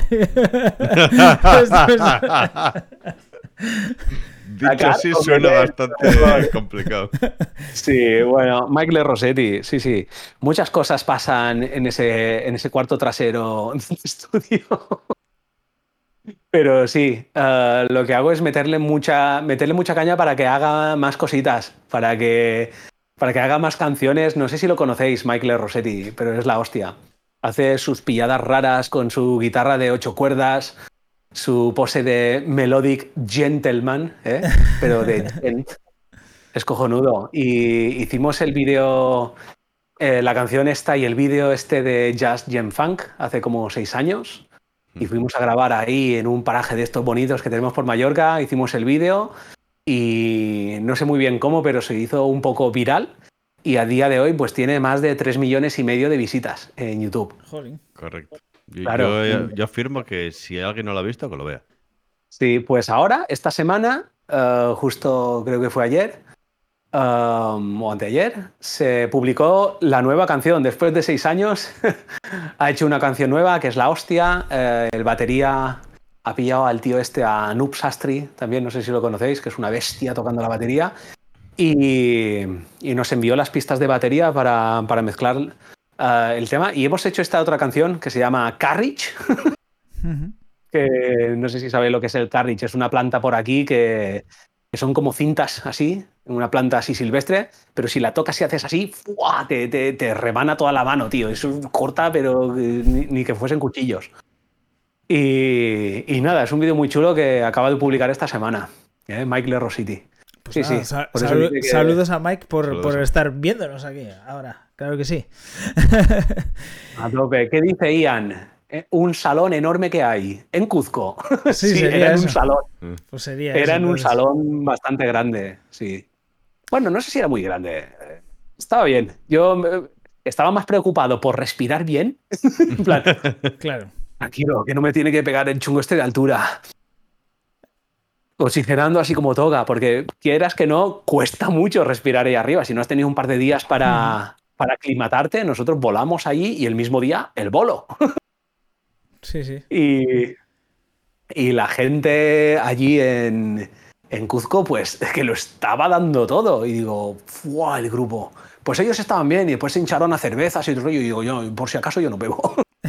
Al día siguiente estuvimos bien, fuimos a dar vueltas, eh, tomamos mucho té de coca y a tope. no vaya a ser que nos pegue algo. Sí, después sin dormir toda la noche. Eh, con el té este.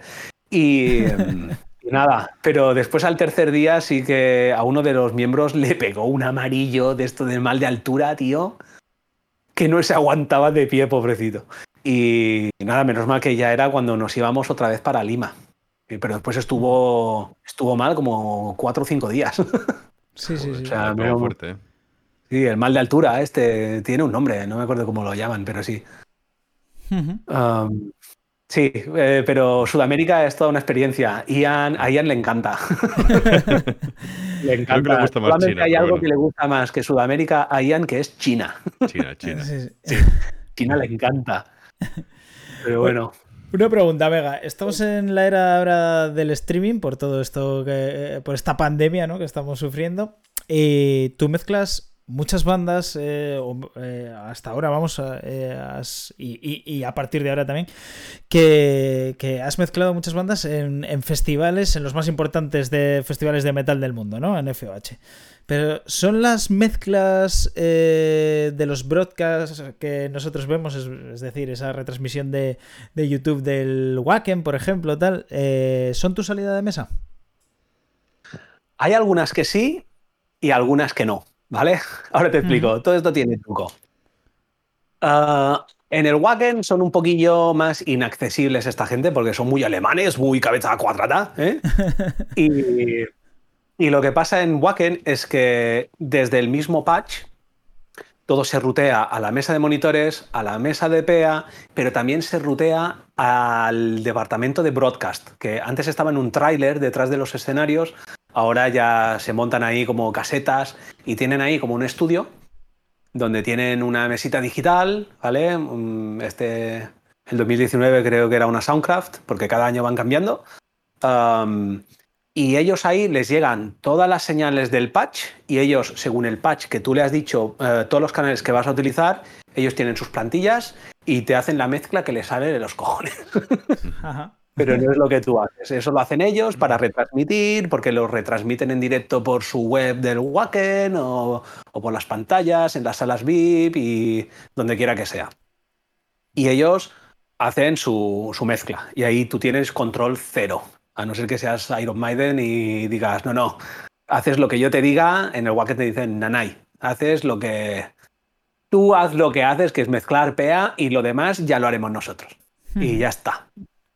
Lo único que con según qué bandas vas, pues les puedes denegar el permiso para que lo emitan. dices, vale, pero no te doy permiso para que lo emitas. fuera.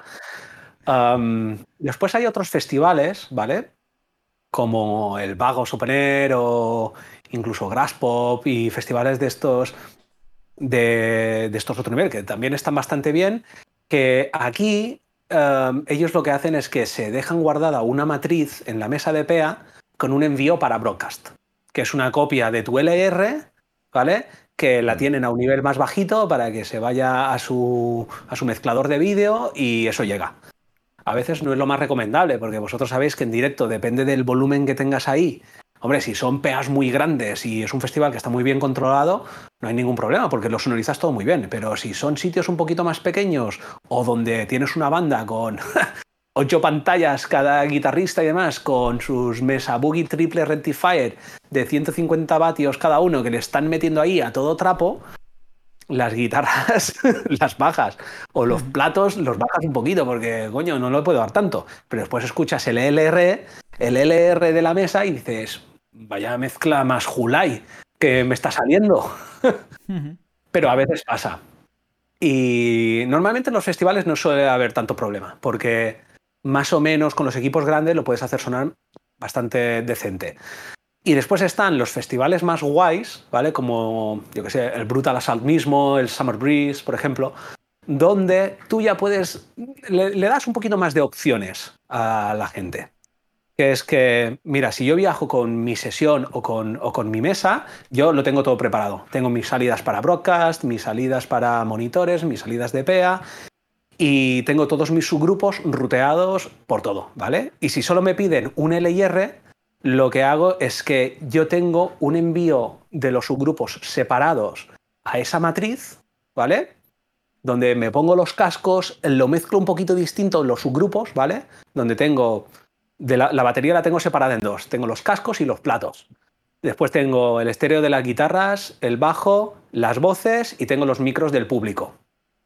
Pues todo eso ya lo mezclo de otra manera, lo aprieto un poquito más, le meto un limitador, ¿vale? O un compresor para que lo deje un poquito a nivel, ¿vale? Y, se, y le doy por LR, le doy una matriz y eso es lo que suena, pero suena lo mío de la mesa, ¿vale? Que me automatizo, no me automatizo, me pongo un sidechain en los micros de, del público, ¿vale? Es que cuando no hay sonido de, de, la banda, los micros pues se abren y suben. Y cuando la banda está tocando, los micros de ambiente pues se van por detrás. Y normalmente le tengo puesto que le quito un poquito de graves, ¿vale? Y lo que hago con el sidechain es que le quito más graves, porque eso es lo que desfasa más cuando tienes toda la mezcla ahí con el ambiente, porque hay algún trozo que la banda está tocando y tienes el público, eh, eh", y eso mola que lo oigan. Pues si tiene los graves ahí, está vendido. Pues lo tengo con el sidechain para eso. Y cuando la banda está parada o solo está la voz y el batería, pues esos graves vuelven. ¿Vale? Y está todo automatizado y les doy LIR.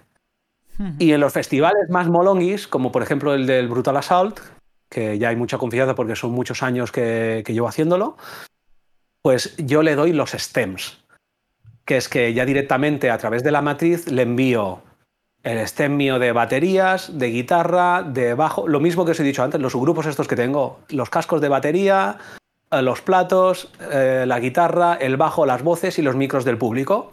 Ah, y también tengo otro subgrupo con todos mis efectos, que son las reverbs, delays y todo lo que utilizo.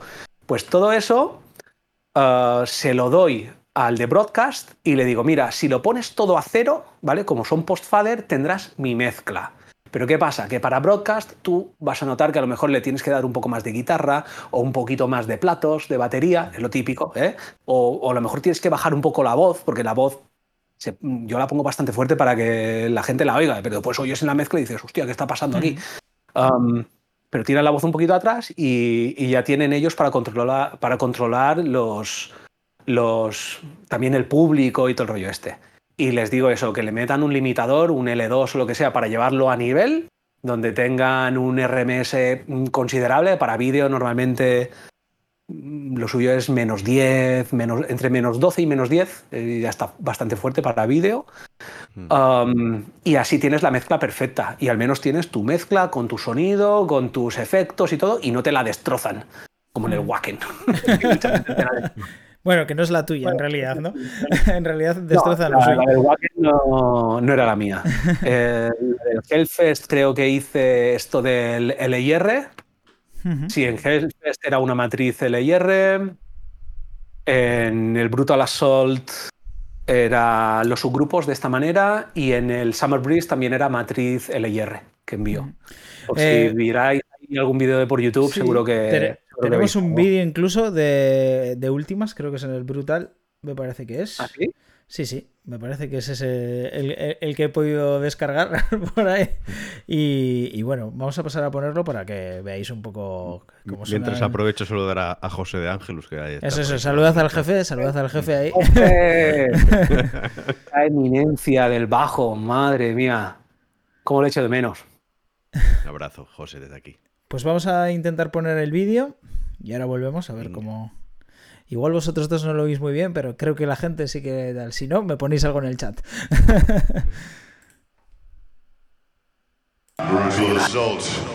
We are!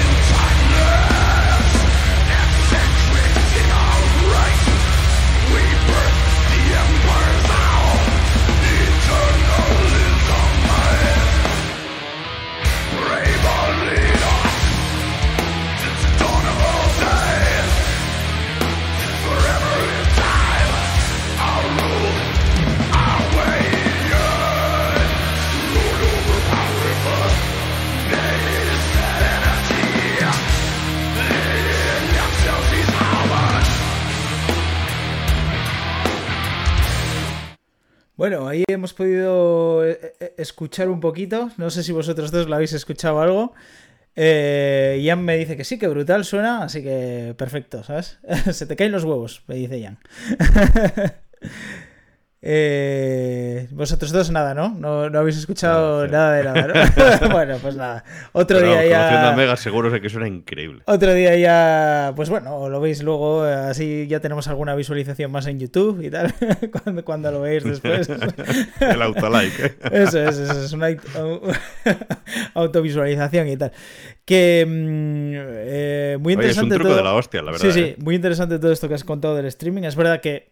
Eh, por lo menos aquí, mm, yo creo que no tenemos eh, tanta posibilidad igual de mandar eh, nuestra señal a broadcast de esta manera. Quiero decir, que no hay ningún festival igual que, te lo pida de, o, que te lo deje llevar de esta manera, pero es una idea. Igual a partir de ahora, como todo esto se ha puesto de moda, lo del streaming y demás, igual a partir de ahora se lo toman más en, en serio.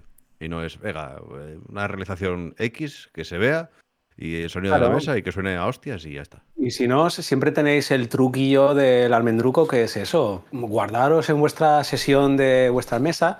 Claro, yo porque normalmente esto tan complejo lo puedo hacer con una Digico, por ejemplo, aunque sea una...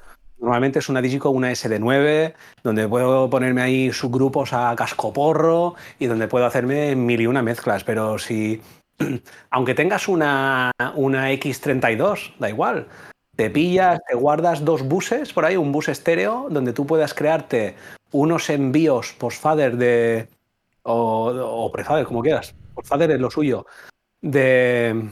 Bueno, post-EQ, mejor. Hmm. De cada canal y te lo envías a ese estéreo, ¿vale? A ese bus estéreo y con los cascos, pues tú te haces una mezcla para brocas, la comprimes un poquito, la dejas ahí guay y esa mezcla te la envías a una matriz y ya está. Y cuando llegas a un festival le dices, salidas 10 y 11 de la mesa, esto es tu estéreo LIR de mi banda para el broadcast. Y de la 15-16, pues esto es mi estéreo, lo metes en tu mesita y eso es mi PEA. Y, y, lo haces así. Lleva tiempo de preparar, pero bueno, hoy en día con la cantidad, con la cantidad de editores offline que tienes de casi todas las marcas, um, menos de Midas, que solo funciona en Mac. Pro, que solo tienes el editor para Mac. Um, ya está. De todas las demás, uh, tiene los editores online que, van cojonudos. veo que tienes algo, algo en contra de Mac. ¿Tienes eh, una teoría acerca de por qué los Mac no se cuelgan? Sí, bueno. ¿Quieres entrar en esa guerra ahora? es una batalla que está perdida directamente, que hay mucho hater de PC en este mundo. Ah, pues yo no, yo así como Ian es un férrimo defensor de, de, de los D112, pues yo soy un férrimo defensor de los Mac. No, es coña. Ah, lo único que no me gusta de Mac es eh, la política que tienen ya hoy en día. Antes sí, antes Mac funcionaba muy bien, era muy estable, estaba muy guay. Lo que pasa es que hoy en día hablar de Mac es hablar de quien tiene unas zapatillas Nike o el que conduce un Mercedes. ¿Por qué? Porque es ya más un símbolo de moda o de tal que no realmente una máquina potente. Después está la frasecita que tú has dicho, que la gente dice, pero es que los Mac no se cuelgan. ¿Qué me estás diciendo? Los más no se cuelgan, en serio. Ah, justamente el mío, que me costó un pastizal, se pega unos cuelgues, pero. Eh, increíbles. lo que pasa es que la gente te compara un Mac que le ha costado 3.500 euros con un PC que le ha costado 450 euros en el Carrefour. Y dices, no. no lo compares, gástate 3.500 ñapos en un PC ¿eh? y ya hablaremos, a ver si también se te cuelga. ¿eh? Lo que no te harán en PC es que cuando te vayan a cambiar de sistema operativo, que te lo vayan a actualizar, todo el software que tienes anterior, original, comprado y pagado, que no te va a funcionar.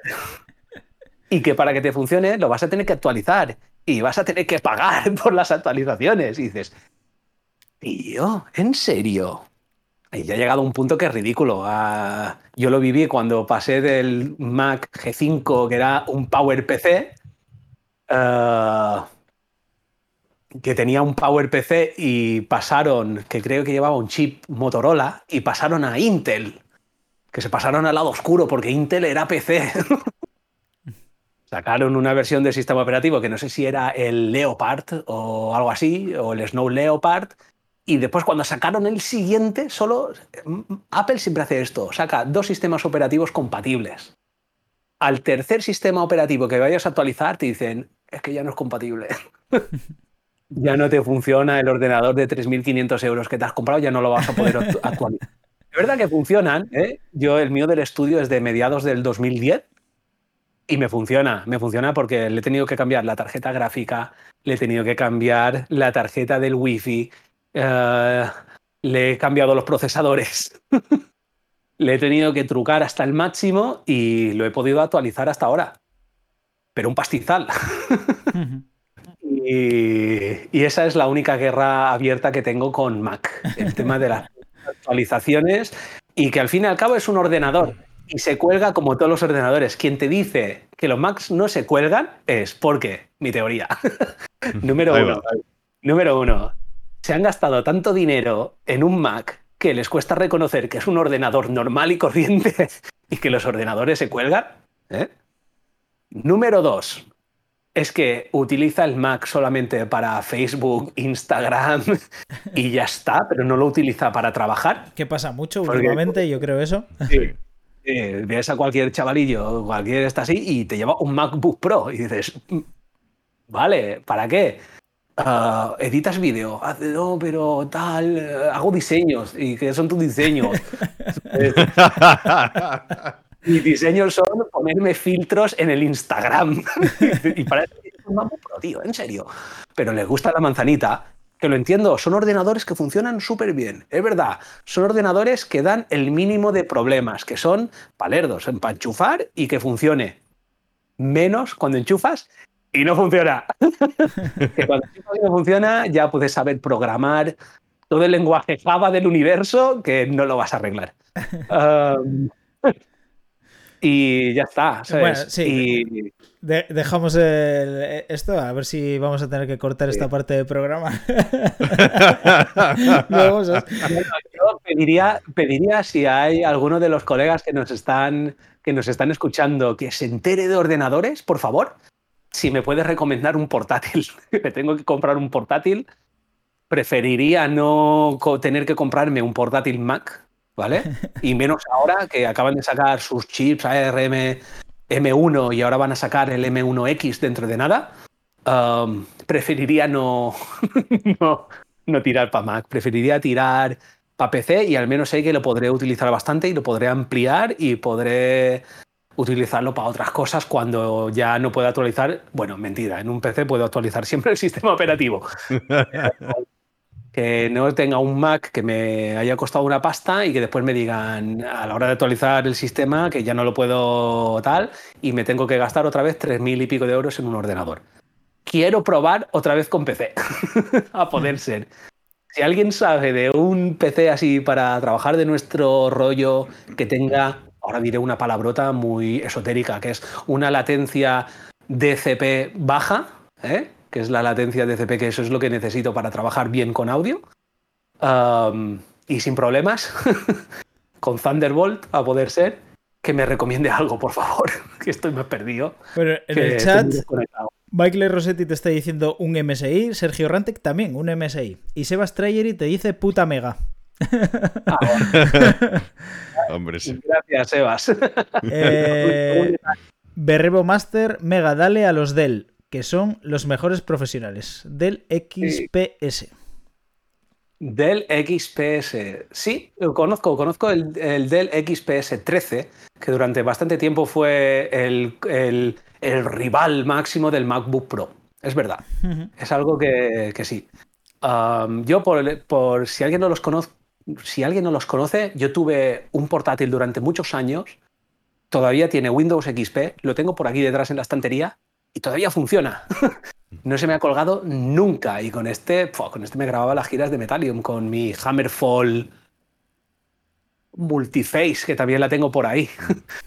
Um, es de una marca que se llama Clevo, ¿vale? Que es una marca que no la conoce nadie, pero son los fabricantes taiwaneses de, de las placas, de los componentes y tal. Después hay otras marcas tipo Lenovo, incluso MSI y todas estas marcas que no son Asus, por ejemplo, y demás, que lo único que hacen es comprar a Clevo todos los componentes, ensamblarlos y le hacen una carcasa más molongi y le instalan todo su software de mierda, que es lo que al final hace que te vaya mal el ordenador, con esa latencia de CP rara y todo el rollo este. Pero sí, me encantaría encontrar uno. Los MSI eh, son una virguería para editar vídeo. Mi hermano tiene uno para editar vídeo que es genial, un GF65, un GF75. Y es la rehostia pero tiene una latencia DCP inaceptable, que lo único que me da son errores de DAE en Pro Tools. Um, por eso los Mac funcionan tan bien, porque esta latencia no la tienen y, funciona bien. Um, es verdad que hay otros PC que funcionan bastante guay, pero la veda está abierta. Llevo tantos años desconectados del mundo de portátiles y ahora que necesito uno no sé por dónde salir. Por eso me voy a leer después el chat, todo lo que me podáis recomendar Lo voy a investigar como bien friki que soy. Que un Matías te dice que esté... El MSI igual te pesa demasiado. Eso puede ser. también para viajar es eso, ¿eh? Que tienes que viajar con una bestia a veces... Joder, son muchos kilos, tío. Y hoy en día las aerolíneas no te lo ponen fácil. No. Que yo quería invitar a cualquiera que esté viendo esto en YouTube o si nos está escuchando en un podcast, pues que nos mande un mail o que le escriba Mega al Instagram o, claro. o, que lo, pongan en el propio la caja de comentarios de YouTube. Entonces ahí Mega podrá encontrar el, su próximo portátil. Gracias. sí. Bueno, ya vamos a dejar un poco de hablar de Mac, de portátiles, etcétera, y vamos un poco al lío, ¿no? Con las bandas con, con las que giras, cuéntanos cuáles equipos favoritos, mesas favoritas, micros que utilizas, flujo de trabajo, si utilizas plugins. Y juguetes favoritos. Y juguetes yo sé que tú ves de juguetes que no conoce nadie y te ibas por ahí. Vale, vale. Pues es muy fácil. Mira, yo soy una de las personas que sigo un poquillo a la vieja usanza, que es que soy bastante todoterreno. Y muchas de las giras que hago, les digo a las bandas, mira, veo el presupuesto, el presupuesto que tienen y sé que no pueden alquilar según qué, qué equipos para llevarte de toda, en toda la gira y demás. Las bandas que ya son un poquillo más guays, sí, que ya tienen su, su budget, su, tienen su presupuesto para decir, no, yo quiero llevarme una Digico, aunque sea una SD9, una SD7 sería ideal, una SD9 o lo que tengáis. Um, esa sería mi mesa número uno. Yo soy muy fan de Digico, aunque tengo que decir que alguna vez se me ha pegado unos cuelgues alucinantes. Y, lleva Windows. De hecho, la SD9 durante mucho tiempo llevaba Windows XP. Y al pasar a Windows 7, algún cuelgue que otro se ha llevado. Como unos fenómenos que son. Pero la verdad es que son, para mí, son de las mejores mesas que hay. Porque puedes hacer de todo en esas mesas. Puedes rutear, puedes hacer las mil y una combinaciones y ruteo eh, que lo que tengas en tu cabeza lo puedes hacer. Incluso una cosa muy divertida que tenemos, que hice un curso de ajuste de sonido y tal, y, el profesor que teníamos eh, dijo que se había hecho una, que con las macros se podía hacer cualquier cosa, con las macros de Digico y nos planteó el, poder hacerte un café con una cafetera expreso y una Digico. y dije, esto por favor, yo lo necesito implementar y así lo hice. Me hice una macro que la tengo ahí en mi botón número 9, ¿eh? Donde te llevas tu cafetera de estas Nespresso de cápsulas, ¿eh? y tengo el botón de hacer el café eh, que está trucado y lo tengo levantado y en los conectores le puse el cable y lo tengo enchufado a una salida de la Digico y por un relé, ¿vale? Que es con lo que disparamos los kabukis para que te tiren el telón, por ejemplo, que con las Digico puedes enviar señal de relé para que envíe un impulso de, eléctrico. Pues tengo una macro hecha para que cuando lo piso se, se haga un café.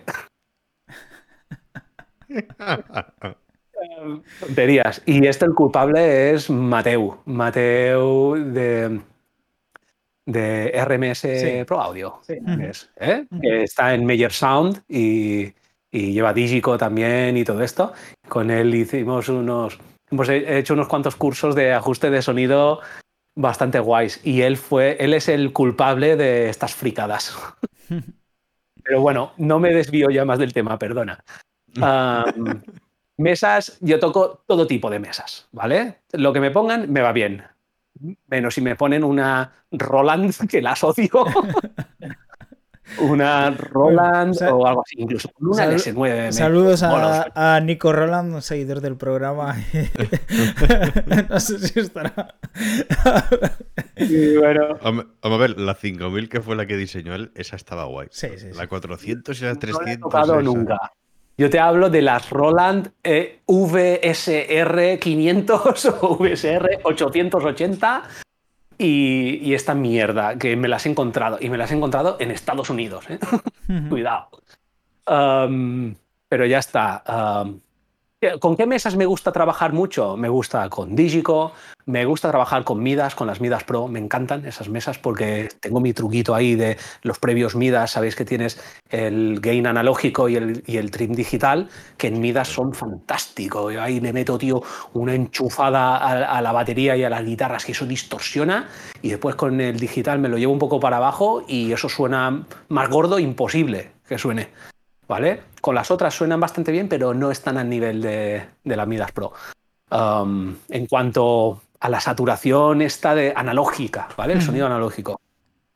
Soundcraft me, me, gustan bastante, la Soundcraft, toda la serie VI, me, encanta porque son súper fáciles de trabajar, la dinámica que lleva, que es toda DBX, suena espectacular.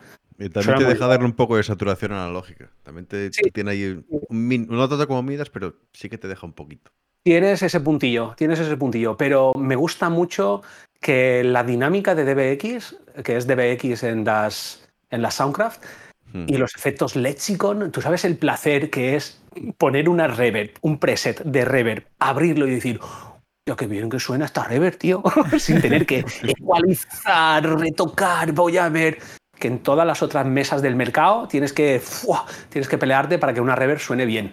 Con las, con las Soundcraft, no, tío. Tú abres y dices, coño, tío, esta reverb qué bien que suena. Claro, es porque son Lexicon. Algo bien han hecho. Hmm. No, me si una tarjeta solo para eso. Sí, sí, pero es que la verdad que las revers, tío, suenan muy bien, las de casa, de, esa, de esas mesas. Pero bueno, que si me pones una M32 o una que es 32, me lo paso igual de pipa, ¿eh? eh me lo paso súper bien. Soy bastante todoterreno con esto. Y algún que otro invento tienes que hacer a veces con mesas analógicas que tienes por ahí. Pero sí, microfonía bastante estándar bastante estándar. En los bombos suelo utilizar dos micros, un 91 o un 901 dentro, un Audix D6 eh, fuera, preferiblemente. Si no tengo un Audix D6, pues puede ser un Beta 52, un D112 nunca. Y si está, aunque esté puesto, no está sonando. Prefiero, de, hecho, prefiero quitarlo y ponerle un 57 al bombo antes que un D112 que también suena bastante decente, un 57. Um, pero sí, lo normal es un, Beta 91, 901 de estos planos dentro, un D6 fuera, con eso ya estoy feliz. Uh, si me puede poner un trigger de bombo, ¿vale? Para los grupos de metal me gusta mucho tener un trigger y lo que suelo hacer es un balance. Pero bueno, a veces hay que ir un poco al oro porque hay retardos, ¿eh? Y el trigger, si lo vas a utilizar mezclado con micro, no lo puedes alinear. Tienes que desplazar todos los micros y alinear a ojo con el trigger, nunca funciona. lo que suelo hacer es que me guardo el sonido del trigger un poco, digamos, para o bien para el grave o bien para el agudo, pero nunca para las dos cosas. Cuando lo voy a mezclar con un micro de verdad. A veces va muy bien dejarlo para el grave, porque con el trigger tienes un subgrave súper controlado y eso en una PEA es gloria bendita, ¿vale? Y me dejo los agudos, los medios agudos del micro, de, la combinación de los dos micros de bombo. Y así tienes toda la dinámica y la pegada real del bombo, pero tienes el cuerpo y el grave bien controlado del trigger, ¿vale? Ah, normalmente esto es la configuración mía híbrida para, para el bombo. ¿Vale? Después es verdad que hay grupos como por ejemplo Cryptopsy o incluso Últimas donde el sonido de bombo es puro trigger, ¿vale? Porque eh, el batería Flow está acostumbrado a tocar con su parche súper tenso, el bombo está relleno hasta arriba de cojines, que no suena, pero el tío le zumba, ¿eh? que le pega fuerte. Lo que pasa es que el rebote de las mazas lo utiliza con sus técnicas especiales y ahí eso lleva un trigger Roland y, a correr. Y solo utilizo el sonido de trigger. Normalmente, bueno, normalmente no, siempre. Es un sonido que he preparado yo. Es un sonido mío del estudio normalmente, que lo, lo hago especial para cada artista, o si ellos tienen su propio, su propio, pero normalmente terminan siempre utilizando unos, unos de los sonidos que yo le hago. Y es verdad que hay módulos que funcionan mejor que otros. Sí, ¿eh? ¿el módulo cuál, llevas? ¿TM2 o cuál es el que...? Casi todo el mundo lleva un TM2. ¿Por qué? Porque es pequeño. Yo incluso tengo uno aquí de recambio, que es así de pequeño y, y puede funcionar a pilas. si algún día pierdes el, el adaptador funciona a pilas. El problema del TM2 es que los samples que utilizas son one shot, o sea, solo es un sampler. Hmm. Es un sonido único, no es multicapa, es un sonido que te puede cambiar de volumen si quieres, pero es un sonido, por lo tanto muy real no es. Hmm. Pero sí que para sumar con micros es cojonudo, es el sistema híbrido, da, da muy bien el pego, incluso para cajas de batería, si quieres sumar ahí... Mm, después os contaré un truquito de las cajas. Pero claro, después, si te viene alguien con un módulo mejor, como por ejemplo el Drumit 5, el 2Box, no sé si lo conocéis, el Drumit 5, pues este módulo es la hostia. Es un poco delicado porque está hecho como de, cristal. Bueno, la versión que han sacado ahora no, ya es de plástico, pero la versión 1 era de cristal y eso se jodía a base de bien. Pero este sí que es, es un módulo bastante guay que ya le puedes hacer con su propio editor, puedes, tienes eh, multicapas para poner ahí todos los samples que quieras y tiene para configurar una cosa que se llama round robin, que es que para la misma intensidad de golpe tienes varios sonidos distintos y así nunca hace el efecto de las palomitas o el efecto de la metralleta. Y suena como un micro como lo podrías estar utilizando en el estudio, con un slate trigger o lo que queráis. Y que yo conozco así solamente hay dos módulos, que es el, el Drumit 5 de Tubox, que es impresionante.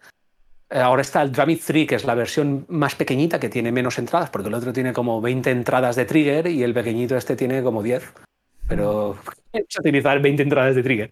Um, y después el otro, pero vale un pastizal, es uno que tuve el placer de probar en Japón, que se vino... Um, ¿Cómo se llama? Hideo Akibo... No me acuerdo cómo se llama, tío. Hideyoshi. Yo qué sé, tío, es que todos los japoneses me suenan igual. Pero es Akito, sí, se llama Akito. se vino el, el, jefe de Pearl, uh, de las baterías Pearl. Uh, se vino a los conciertos de Cryptopsy porque uh, Flo Munier es un endorser de los más antiguos que tiene Pearl. Y, y se vino, nos pusieron toda la batería, todo lo que pedíamos y demás, por supuesto. Y sí que me trajo para probar el módulo de Pearl que han sacado uh, uh, conjuntamente con Slate. Si conocéis Slate Digital, ¿vale? Pues los, los, samplers del Slate, de esto del, del, SS Drums y todo el rollo este, pues han sacado un módulo de batería que le puedes poner los sonidos del Slate. Bueno, es que lleva los sonidos de Slate, pero aparte le puedes poner tus sonidos de trigger.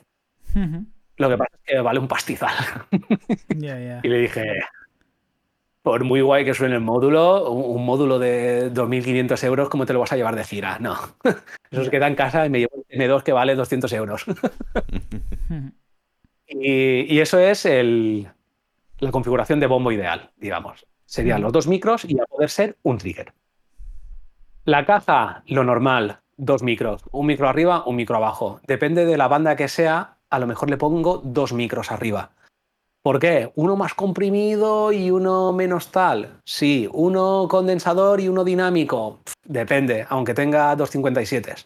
Y lo que hago muchas veces, sobre todo para las bandas de metal extremo, donde tienes baterías que no son tan buenos como Flow, porque Flow es muy, muy constante con la batería y lo flojo lo pega súper fuerte y lo fuerte lo sigue pegando fuerte. Sí. Pero hay baterías en este mundillo donde no le pegan tan guay. Y tienen su, su cuando se ponen a hacer blast beats, eh, el, el, sonido se va a menos infinito, que suena más fuerte el Charles por el micro de la caja que la propia caja. y puedes comprimir todo lo que quieras, que no va a salir. no va a salir. O después, cuando le dé fuerte, te vas a cargar los conos de media pea. Ah, no. Pues, ¿qué hago? Utilizo dos micros. Me pongo un micro entre los dos timbales y el otro al lado de la caja. Este, el de al lado de la caja es el que utilizo normal, el sonido normal de cuando le pegas fuerte. Y el otro micro lo tengo bastante más comprimido, ¿vale? A poder ser con un Transient Designer, donde se suena con, con un mogollón de ataque. Pero lo tengo súper comprimido. ¿Qué pasa? Que ese micro, cuando tocas fuerte, el sonido está bastante bajo. Pero cuando tocas flojo, ese sonido sube arriba, bastante, bastante arriba. ¿Qué pasa? Que cuando le pegas fuerte, con los rimshots y cuando le das fuerte a la caja de batería, me suena realmente un micro, que es el normal. Pero cuando estás haciendo blast beats, que el micro normal no me lo pilla, tengo el otro micro súper comprimido a tope, donde me levanta todos esos golpecillos que el otro micro no, no lo puedo sacar si quiero tener un buen sonido. Y esa es la combinación de, de, los dos micros de arriba de la caja que suelo utilizar, pero en casos excepcionales. Si no, 57 arriba, un beta 57 abajo, normalmente es un poquito más brillante, me gusta bastante, ¿vale? O incluso un 904 de estos de Sennheiser, un, o uno de estos de guitarra, un 609 de guitarra, de estos planos. Sí. También suenan bastante guay ahí debajo de, la caja, la verdad, y se pueden colocar bastante planitos. Suena muy guay. Timbales, uh, mis favoritos. Bueno, no hablo de micros de estudio porque si no sería Vamos a hablar de micros de directo, ¿vale? Mm. Sí. Lo que te encuentras siempre, el 75% de las veces te vas a encontrar Sennheisers. Sennheiser los 604, que es más clásico. Si tienes suerte vas a encontrar los 904, que tiene un poquito más de brillo. Um, pero con los 604 va bastante guay. Yo cuáles me llevo que tengo míos para irme de gira normalmente, tengo unos cuantos Sennheiser, pero también tengo unos Beyer Dynamic. Eh, los Beyer Dynamic, los Opus estos, los que, los que tienen un flecho, que los pones así, que son de condensadores. Y esos tienen un ataque, tío, que suena como, como si fuese un trigger, ¿vale? Y eso fue porque vi a Ramstein en directo y cuando lo oí tocar los timbales dije, madre del amor, madre del amor hermoso, que están utilizando esta gente los timbales. Y, y hice esto. Uh, la próxima vez que coincidí con Ramstein en un festival, me fui directamente al técnico y le dije, oye, chaval, ¿qué, micros estás utilizando en los timbales para que te suenen de esta manera? Y me dijo, los Beyer Dynamic, Opus, no sé qué cuántos. Y me agenció unos cuantos.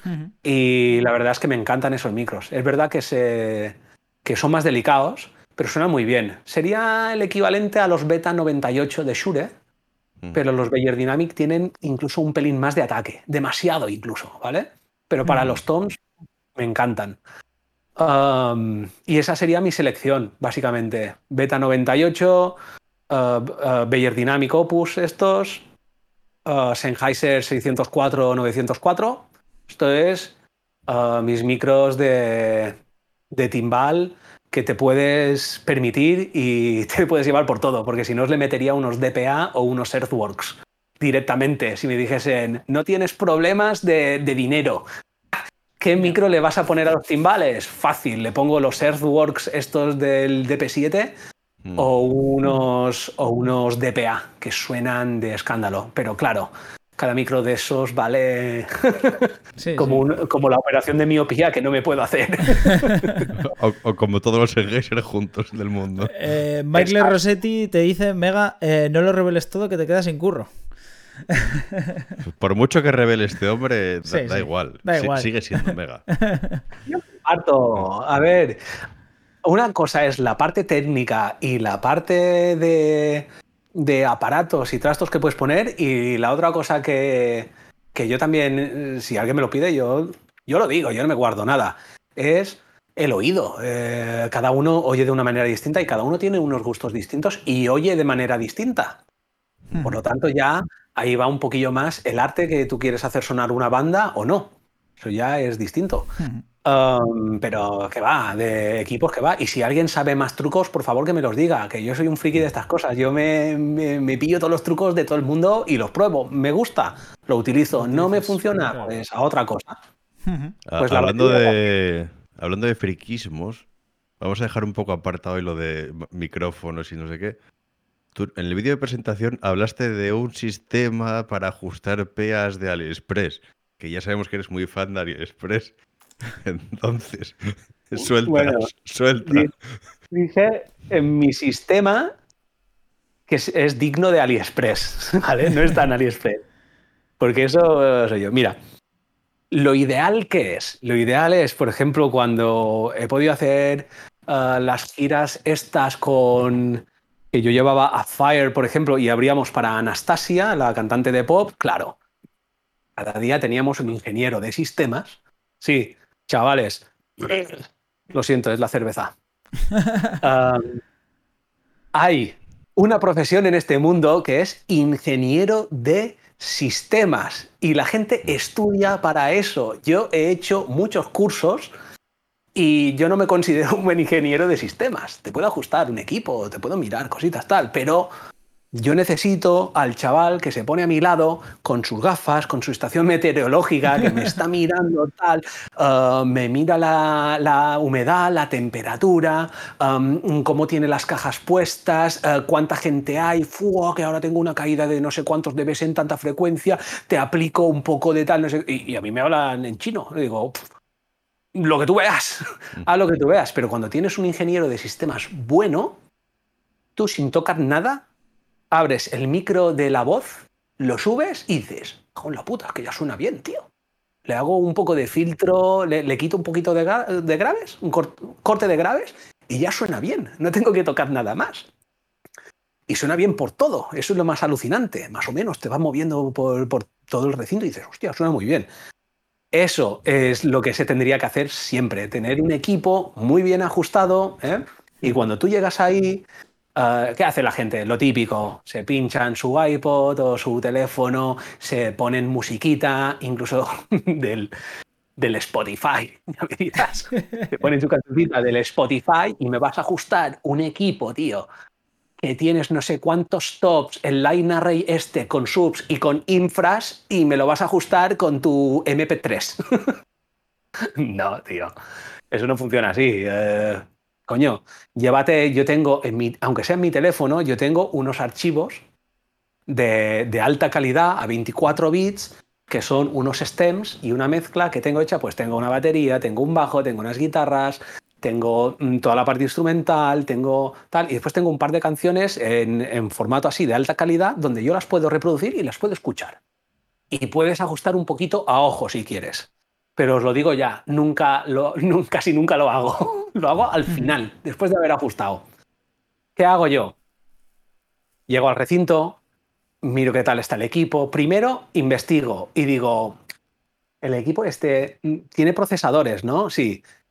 Mm, ¿Podemos acceder a los procesadores? En el 90% de los casos te van a decir que no, sobre todo en Europa. En Europa nadie te deja tocar nada. Incluso el técnico de sala que está ahí muchas veces no tiene acceso al, al, password o lo que necesites para entrar en los procesadores de su L Acoustics o el DMV o lo que tengan. Eh, ¿Por qué? Pues porque eh, la empresa ha pagado a un ingeniero de sistemas que ha venido, ha colgado un equipo, lo ha ajustado todo, ha aplicado sus retardos, su, lo ha enfasado, ha hecho todo y ahí se ha dejado guardado el preset y nadie lo toca. Normalmente es así. Em, claro, ¿qué haces? Yo cuando veo a alguien que se enchufa su ordenador, no, no, ya ni su ordenador, se van a la mesa, chutan el ruido rosa y se ponen a escuchar así a ojo mm, mm, mm, y empiezan a tocar. a ver, chaval, ¿pero tú qué estás escuchando? ¿Eh? ¿Qué estás oyendo, tío? Ruido rosa y me estás ecualizando una pea con ruido rosa a ojo, en serio, no. Yo si tengo una herramienta como un Smart y un micro de medición, puedo ver más o menos si está mm, si está ajustado, si hay un sitio donde, donde puedo ajustar un pelín más o menos de según qué nivel, ¿vale? O incluso puedo intentar ver si con un, si con un EQ puedo mejorar algo, pero es el último recurso uh, hacerlo así. ¿Qué hago? Con dos cojones, digo, total, no te voy a arreglar yo tu sala y tu equipo no te lo voy a calibrar yo mejor de lo que te lo ha hecho un ingeniero de sistemas o mejor que le pagues a un ingeniero de sistemas para que te lo haga. ¿Qué hago yo? Pues lo que digo, mi método del AliExpress. yo cojo el micro del cantante de mi banda directamente, me lo llevo a PEA, me lo enchufo, me doy gain sin eco, sin nada y hago así. ¡Eh! Y toda la sala hace ¡Wow! Y digo, uy, esta sala.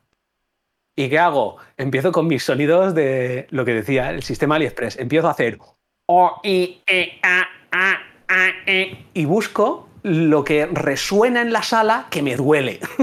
Pero que me duele mucho, porque hay, hay unos, unas ondas estacionarias y hay unos modos propios de las salas que eso no, no lo vas a arreglar así como así.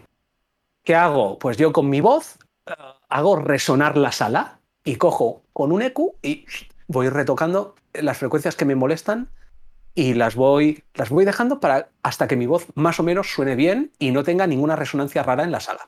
A veces es imposible arreglarlo al, 100%, pero la verdad es que funciona muy guay el sistema este. Para los graves que hago, cojo el, el micro, lo tapo y le pego así a la mano. Y suena. Y veo los subgraves. Y también oigo cómo resuenan eh, eh, los subgraves, normalmente casi siempre entre 60 y 80 hercios en las salas, si son grandes, siempre tienes una curva ahí del copón donde, donde hay mogollón de energía. Y es donde eh, intentas, intentas ahorrarte un poquillo de esos. Es, es verdad que todo el mundo en su mente tiene las frecuencias que no le gustan y las que van fatal. Cualquiera te puedes ir a una sala y empiezas a ojo, gente empieza, venga, le quito 125, 160, 250, 315, 640, 400, tal, 1,6K uh, y 6K o 8K lo tiro un poquillo para abajo y tal. Y lo hace sin oír la PEA. Y dices, a ver, sí, esas frecuencias también me las sé, pero ¿para qué tocas sin haberla oído? Hmm. no, chavales, siempre escuchad antes de tocar que la gente se piensa que no y se piensa que tocar un EQ es fantástico y te lo soluciona todo. Es la última solución del universo, porque la solución buena es en calibrar el equipo con el procesador, mirando bien la fase y mirando que todo esté bien.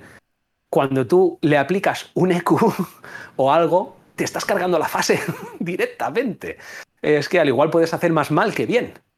O eso es según lo que yo tengo entendido. ¿Qué hago? Pues hago eso, tío. Me pongo ahí con el micro y busco las resonancias chungas que pueda tener en esa sala y las voy cortando.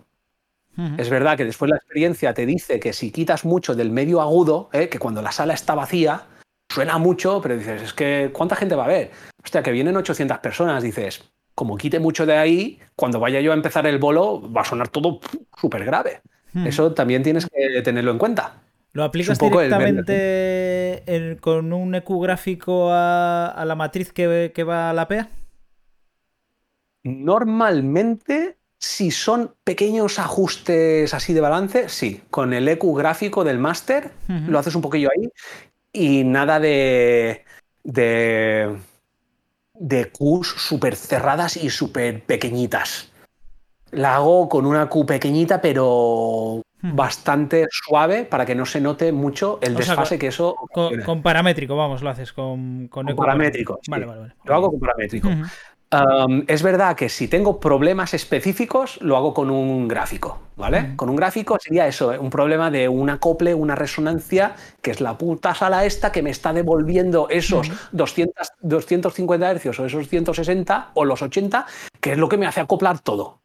Y yo sé que los 80 hercios, aunque haya 800 personas, no me los vas a quitar, porque están los graves ahí. Y eso sí, que cojo con un gráfico ¿eh? y me lo rebajo ahí un pelín, pero lo justo y necesario. Sí, sí. Ah, y, con e-, y, con este sistema de AliExpress también pruebo los efectos, ¿eh? porque no voy a tener ahí arriba al músico dándome todo y si no tengo un virtual soundcheck, que eso es lo mejor del mundo, Pero también me pongo ahí con el micro y hago la caja. Mientras me hago la reverb, la caja y hago. Y me hago la reverb. Me hago los delays y me lo hago todo ahí con el micro. La cantidad de grupos que tienen mis pruebas de sonido guardadas. con el móvil. Madre mía, me, podrían hundir la carrera. Y, ese es mi sistema de AliExpress. Y después sí, después puedes poner un poquito de música y ver si lo que has hecho más o menos está, está decente o no. Pero ya está. Número uno, eh, si tienes los equipos, mm, los, los equipos necesarios para hacer eso y hacerlo bien, hazlo. Micro, smart, analiza, te vas al procesador y arreglas lo que puedas. Mejor si te llevas a un ingeniero de sistemas que sepa de eso mucho mejor, tu vida será mucho más fácil. Eh, que no, el sistema de AliExpress, que es el sistema de batalla mm, que casi tienes, eh, tienes casi el 70% de las veces que estás de gira, es como estar en la guerrilla. y tienes que hacer el sistema este de AliExpress. Y eh. así es como lo hago yo y me suele dar buenos resultados normalmente. Ya que has hablado del de, micro que, pruebas con el del cantante directamente, ¿cuál es tu micro favorito y qué opinas en metal extremo de... Eh, Hola. Ah, amigo. Yo, mira, ojalá... ¿Y cómo solucionas? Claro. ¿Cómo soluciono? Ojalá tuviese la posibilidad de fabricar uno de mis inventos famosos, que era, que es coger el encendedor. ¿Os acordáis de los termos eléctricos que le dabas? Bueno, de los termos estos de gas que le tenías que dar a la llama y hacía clash, clash, que soltaba un chispazo. Sí. ¿Eh? Como los mecheros.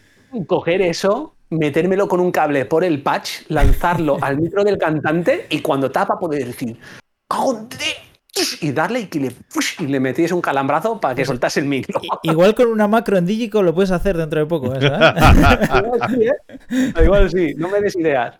Um, un, un taser wifi igual se puede hacer. ¿eh? el wifi, tío. Eh. Muy loco, ¿eh? Cuidado. Um, sí. Mira, cada cantante tiene su micro. Yo he hecho grupos de pop, por ejemplo, con Casa Rusa o San Damián, eh, el cantante es alucinante lo bien que suena con un Beta 57 y ese es su micro. Perfecto, tío, tiene una voz preciosa con ese micro. con otros cantantes, con muchos he probado, por ejemplo, con Sennheiser, normalmente llevamos cápsulas distintas, ¿vale? Y vamos probando hasta encontrar una de las cápsulas que se ajuste mejor al cantante o a la cantante que lo está, que lo está haciendo. Y muchas veces probamos de un concierto a otro o incluso en las pruebas de sonido hasta que encuentras una cápsula y dices, esa, esta es la que funciona. Ah, yo soy muy fan del Beta 58. El Beta 58 funciona muy bien, sobre todo para los cantantes de metal que no son muy sibilantes o muy brillantes.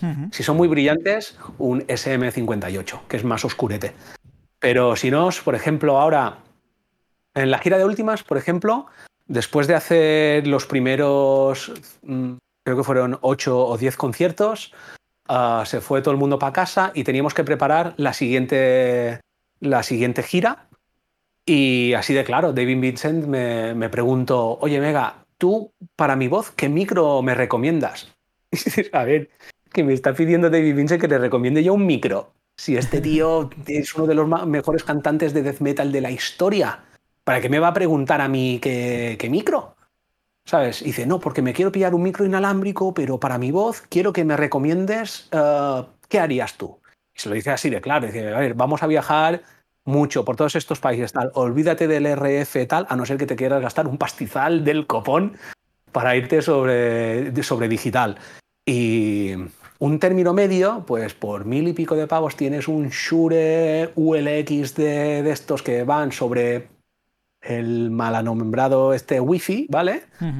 Con una cápsula de beta 58 que suena pal pelo y suena muy bien. Y es un micro que no es caro y que suena muy bien. Y hombre que tiene una voz así súper grave, perfecto. Por eso te digo que cada cantante tiene su, tiene su micro. El tapar o no, indiscutiblemente, no tapes. no tapes porque si no me estás haciendo un traje que suena fatal. Y es que hay gente que si no tapa no, no tiene potencia o no sabe gritar o quieren el efecto ese radio. Lo entiendo. Si hago una banda de metalcore, lo hago así. Pero esto me obliga a tener que hacer EQs que no haría en mi vida para que suenen bien. Me pasa con, con Suffocation, por ejemplo, Ricky, él tapa mucho, tapa muchísimo, ¡oh! es su estilo, es verdad pero yo ya me lo ecualizo de otra manera.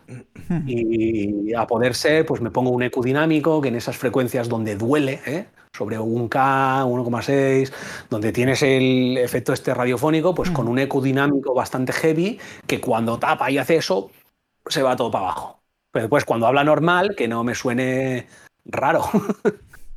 y tienes que hacer mil inventos. Pero tapar, nunca. Nunca.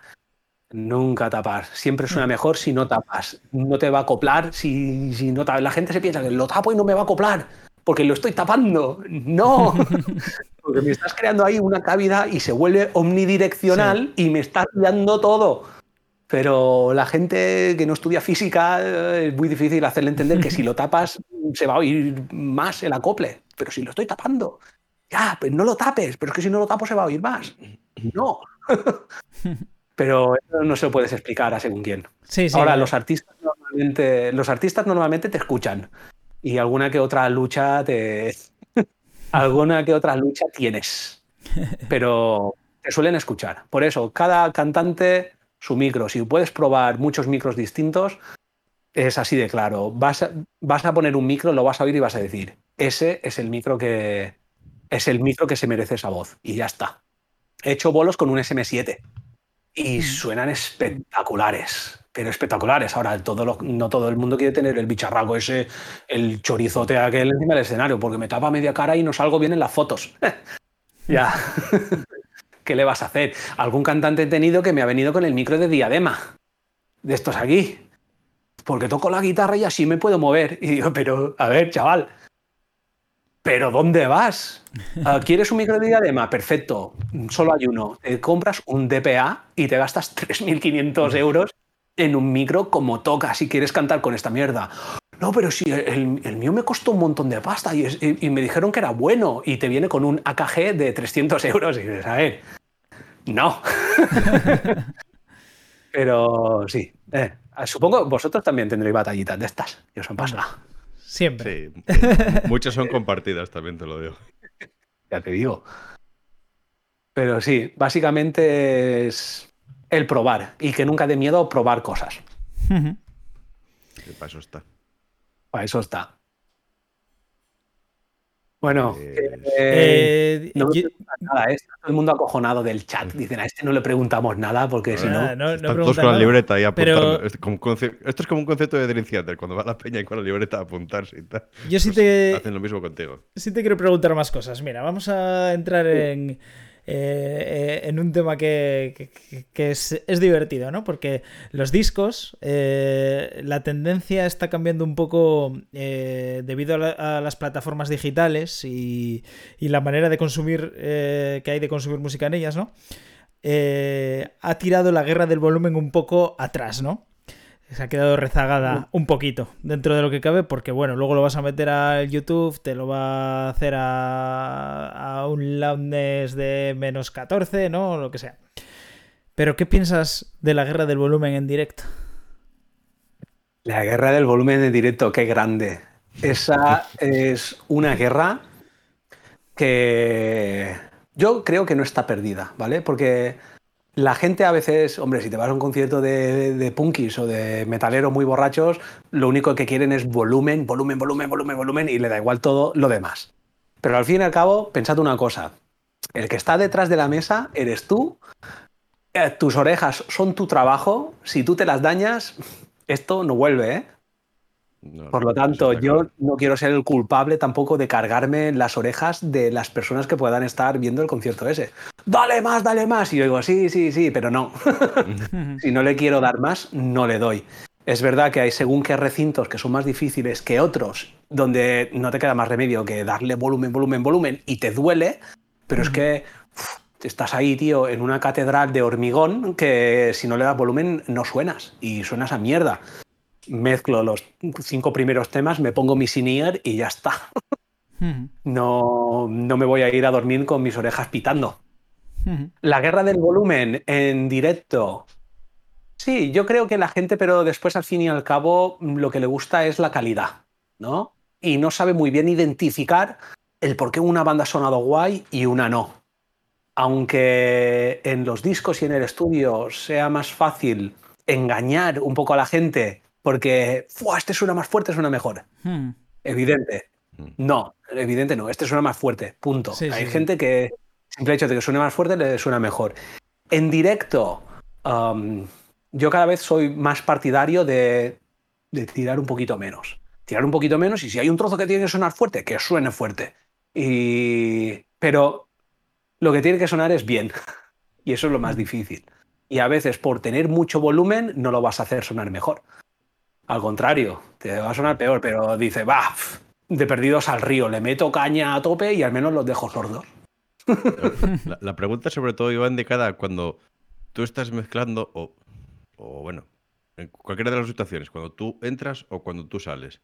el técnico que va después se pica y quiere sonar más fuerte que tú. Ah, bueno, que suene. Que es muy mítico de festivales y tal. Que es, no, este sonó a 103, yo voy a sonar a 105. Y luego llega el siguiente, y voy a 105 a 107. Y luego llega el último y se rompe el equipo. Puede sonar todo lo fuerte que quieras. Yo he estado con gente en, según qué giras y yo he mezclado a mi nivel, donde estaba bastante bien y sonaba bastante guay. A mí me gusta que haya presión sonora, pero que no duela, tío. Porque hmm. a mí no me gusta que si a mí me duele, malo. Eh, y tampoco quiero que le duela a la gente, que quiero que se lo disfrute. Pero es verdad que tienes, necesitas volumen, porque los metaleros quieren volumen. Es verdad. Un balance. Pero se ha dado el caso de ver al técnico de después, de venir y el promotor de la sala llamarme y decir, Mega, ven. Y digo, ¿qué? Me dice, mira esto. Y me lleva a ver las etapas y ven las etapas en rojo así, todo el tiempo en rojo. Y me dicen, es que lo bajo de las etapas porque me va a romper el equipo. Y le digo, pues vete y se lo dices. Me dice, no, pero díselo tú, que vosotros estáis de gira juntos y mejor díselo tú. Y yo, venga, va, voy a decírselo. Me voy al técnico y le digo, oye, que estás clipando todo. Todas las etapas se están clipando, pero mal, ¿eh? Clipan mucho. Me dice, sí, no, sería la primera pea que me cargo. Y digo, vale. y, me lo dice con, orgulloso. digo, vale. Fantástico. Uh, allá tú. ¿Quieres un pino o algo? Sí, uh, es como, no sé, te voy a dar tu, tu pegatina de Boy Scout de revientapeas o ya está. No, yo lo que hago es eso, me pongo mis tapones y le digo al promotor, yo no quiero saber nada, yo he hecho mi trabajo, mi trabajo está bien. Hmm. Como al igual que cuando antes de, antes de mi bolo, si ha habido alguien que le ha estado zurrando, sobre todo a los monitores, yo antes de mi bolo voy y, y vuelvo a probar los monitores. Y me pongo ahí, dame nivel, nivel, nivel, nivel, nivel, nivel, y digo, ¡fua! este monitor está cascado y no lo he roto yo. Porque después te haces el bolo, terminas, viene y te dices, oh, me ha roto el monitor, me tienes que pagar el, cono. Y digo, ¿pero qué te voy a pagar yo? Eh, yo no te lo he roto. No, porque antes, antes de tu bolo funcionaba y después de tu bolo no funciona. Me ha pasado, ¿eh? Claro, entonces ahora ya vas sobre seguro. Chaval, que te veo venir, eh, que yo no te he roto el cono este. Y ya está. ¿Cómo? También pasa que te vas a una sala donde tú has enviado unas especificaciones y unos requisitos en tu rider y dices, necesito unos monitores biamplificados de este tamaño, tal, tal, tal, tal, a poder ser de estas marcas, series, lo que sea, capaces de dar tantos dBs de presión sonora. Biamplificados, lo que sea. Llegas ahí y te encuentras que te han puesto unas cuñitas con altavoces de 10 pulgadas de la marca LD Systems y tú dices, Chaval, apunta. Esto, no. Buah, pero sí, porque son los que tenemos y suenan bien y tal. Y digo, no. Que yo conozco a mi artista, mi artista me va a pedir, pedir, esto no suena, le voy a tener que dar y no te quiero romper tu cuña. Por eso, tráeme por favor unas cuñas como toca, ¿vale? Me traes unas 112 o me traes algo con lo que yo pueda trabajar sin riesgo. Y si al fin y al cabo no llegas a un acuerdo y tienes que utilizar lo que hay, dices, muy bien. Ah, me, traigo, me, traigo, a este chaval que sea testigo, oye, que yo no me hago responsable de si esas cuñas no sobreviven al bolo. ¿Por qué? Pues porque no son lo que yo te he pedido, esas cuñas no dan la potencia que yo necesito y la voy a tener que zurrar. Y te tienes que guardar las espaldas, ¿eh? porque después, al finalizar el bolo, eh, viene el técnico, te prueba las cajas, oh, que esta está cargada, esta no suena, esta tal, y dices, yo no he sido. Y si he sido yo, te he avisado que iba a pasar. Y luego, por otra ah. parte, por otra a parte... mí me ha pasado una muy, heavy así parecida de cuando yo iba con, con efecto pasillo, yo siempre pedía un subgrave para, para Javi, para atrás, para aquí, para que, para que le mueva el aire, la batería. Y me venían a veces, tío, con, monitores de 15 pulgadas y dicen, no, no, filtralo ahí que se aguanta, filtralo ahí que se aguanta. Claro, una máquina. sí, ¿cuánto, mm. ¿cuánto aguanta? ¿Un tema? ¿Dos? Mm. Yo, ¿tienes un subgrave? O, o, sea, ¿o podemos conseguir un subgrave antes del bolo? No, no, no, ¿me lo toca hacer con esto sí o sí? Sí, eh, se va a romper. Que sepas que se va a romper. Uno, claro. no está pensado para ello y, o sea, que, que, yo te pedí un subgrave y esto no es un subgrave. Hmm. Entonces, que sepas que se va a romper. También hay que saber una cosa, hay que saber cuando pides, hay que saber hasta, qué, hasta cuánto puedes pedir. Yo también, según la gira que hago, sé hasta dónde puedo pedir de requisitos mm. y también hasta dónde no puedo pedir, ¿eh? que tampoco no voy con metálica. Y si empiezo aquí, quiero unos sidefields con un line array y necesito 5000 vatios de sidefields y quiero un, side, un drumfield en estéreo para la batería, este tal, tal. Y me dirán, chaval, pero si eres si eres una banda que me mete a 300 personas, ¿cómo te voy a poner todo esto? Y digo, no, no, yo ya sé dónde me meto, tranquilo, que yo tengo mis plan B. ¿eh? Para los baterías hay algo que funciona muy bien, que es el, el subpack, ¿vale? que es esto que se pega detrás en la, en la espaldita y te da el subgrave, o el motor este de grave que se pone, eh, se atornilla debajo del asiento, que va con su amplificador y le vibra todo el ojete al person, y eso va muy bien. Sin matar a todos los demás de grave. Y Mega, por otra parte, eh, hemos hablado de guerra de volumen, pero eh, tú que estás por Europa, donde hay eh, unas restricciones de nivel de ruido, ¿no? Por ejemplo, en, no sé, en Francia, ¿no? Están a 102, me parece ahora, o, en... Bueno, tú sabrás más seguro del tema. ¿Cómo luchas cuando tienes, eh, claro, tienes eh, en una sala una banda de metal extremo, ¿no? Y, sin la PEA, por ejemplo, ya aquello rebasa todos los límites. sí. Cierto. Mira, muy fácil. Muy fácil. A veces no es tan fácil. Lo primero, hay que saber, porque llegas allí y dicen, el límite es 102 dB. Pues 102 dB. ¿De qué? ¿Qué? ¿De qué?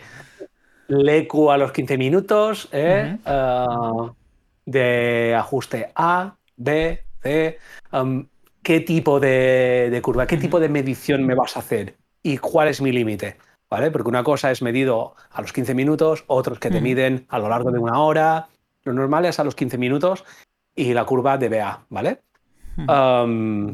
Hay sitios donde es jodido, ¿eh? En Suiza eh, yo he hecho bolos donde el límite estaba en 96 y dices... Ah, pensé que era 98 en Suiza, no, 96. Bueno, lo normal es 98, pero yo he llegado a hacer bolos a 96 y digo, 96, que si yo pego un grito los paso. Dice que estoy aquí, es que cuando el público me vaya a gritar, me va a pegar a ciento, a ciento y pico. Ah, ¿Dónde está el micro? Pues lo tengo puesto a un metro de la PEA. digo, ah, vale, porque hay otros micros que te lo ponen arriba en el techo donde está la mesa de sonido. Otros que te lo miden y te lo ponen a un metro del, cono de, de la PEA. Y dices, a ver, estás preparada, esta sala está preparada para un concierto de metal. Lo pongo en mi rider, ¿eh? Lo pongo en mi rider, que en el rider pongo que esto es un concierto de metal, que necesito que al menos lleguen 100 decibelios de presión sonora, ¿vale? 100 decibelios SPL en el punto más alejado donde vaya a haber personas. En el fondo de la sala tiene que llegar 100 decibelios. Que tienes un line array y lo tienes bien puesto y bien calibrado y tal, no habría problema. Ahora, si me pones un Turbo Sound X o, tu PEA Space Equipment o lo que quieras, a los de adelante los voy a estar zurrando para que el sonido llegue hasta los que están detrás.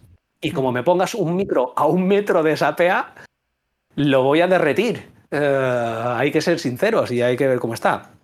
Sí que está bien que haya eh, límites y está bien que la gente sepa y tenga una referencia visual, no solamente auditiva, de lo que está sonando. A mí me gusta siempre tener un medidor SPL, porque veo que durante el bolo, yo en, mis bolos intento mantenerme eh, para estar fuerte, fuerte sobre unos 102 decibelios. 102 para mí es el número guay de tener una buena presión sonora y de estar bien. Es verdad que en según qué sitios que son incluso más grandes, puedo bajar incluso a 100. Pero en sitios más pequeños le estoy zurrando a 105 o a 106 y eso es lo normal para empezar a, oírlo bien y que haya la presión. Ahora, 106 es bastante. ¿Vale? Yo mi límite lo pondría en 102, 103 para que, para que sea agradable. Es verdad que en un concierto de metal al final le puedes zurrar un poquillo más y puedes subir a 106. ¿Qué pasa? Empiezas fuerte, después vas bajando un poquito, ¿eh? Va pasando, el medidor va bajando, a los 15 minutos va bajando, en este tema puedes subir un poco más y a los dos últimos temas los puedes estar mezclando fácilmente a 107 dB o a 108 o incluso llegar a 110 si quieres ya reventando, pero el medidor LEQ al final te vas a quedar en los 102 porque ha sido un poquillo más al oro o haces más espacio entre canción y canción para que vaya bajando. Son truquillos, son truquillos que llegas a hacer. Ahora, ¿Qué hago en los sitios donde tengo una normativa y donde está el limitador este con el medidor conectado a la centralita, que si no, al final del bolo te viene un municipal y te pone una multa. le digo, vale, eh, voy a medir lo que me hace mi batería sin PA. Y le da la caja y ya me sube a 115. digo, tío, yo te dije que esto era un concierto de metal, yo me pensaba que esta sala estaba más preparada, no tienes pantallas, pantallas drum shields para tapar a todo el batería. Tengo que tapar al batería. Hmm. No, es que no tengo, pues ya estás alquilando unas. que si no, no puedo hacer el bolo, que el batería este le zurra. Alguna que otra vez me voy yo al batería y le digo, puedes tocar un poquito más flojo, por favor. Y ya te miran así. Plan, tío, ¿qué me estás hablando? Y ya refunfuñan, va, venga, va. Y para hacerte el favor, tocan un poquillo menos. Lo que sí que hago, lo que jode bastante, son los platos.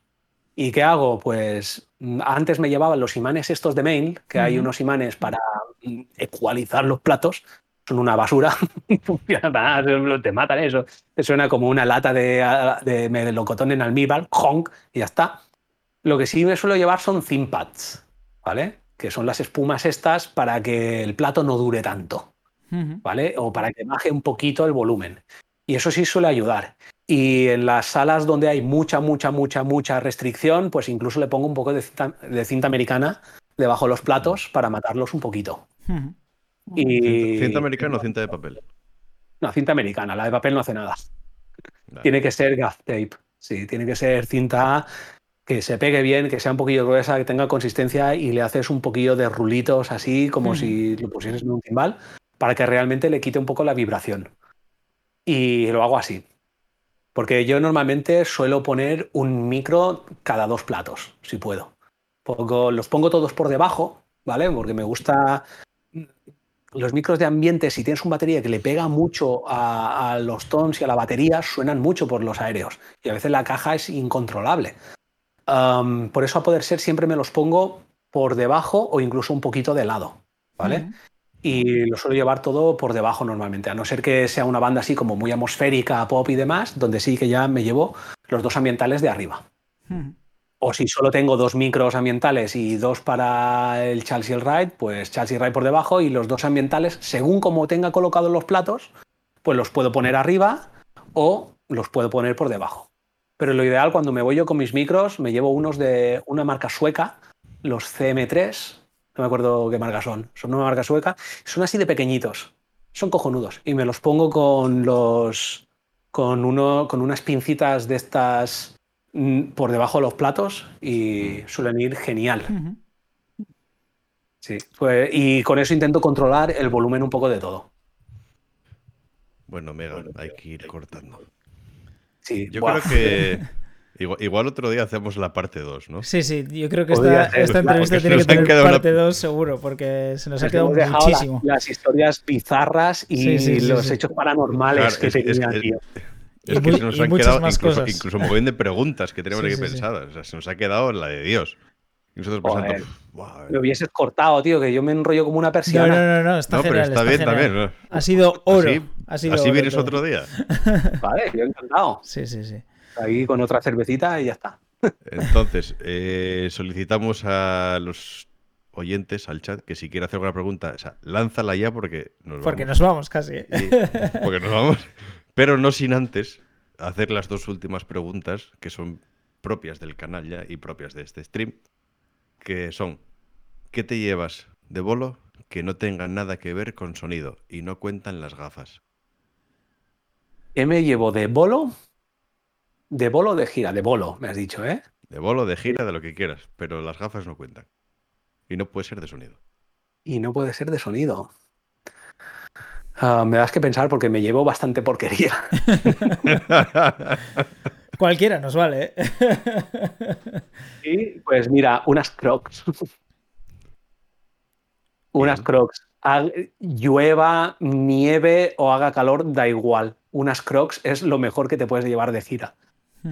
Cuando trabajo, llevo mis deportivas o mis zapatos de estos de trabajar y tal. Terminar de trabajar, tío. Crocs, pies libres o con calcetín y en el gusto. Tú no sabes lo que es de agradecer el caminar cómodo durante una gira. Sí, sí. Las crocs. Y tapones. Bueno, tienen que ver con el sonido, sí, pero no para el sonido. Es para dormir en las literas de los autobuses. Porque el... déjalo para el siguiente.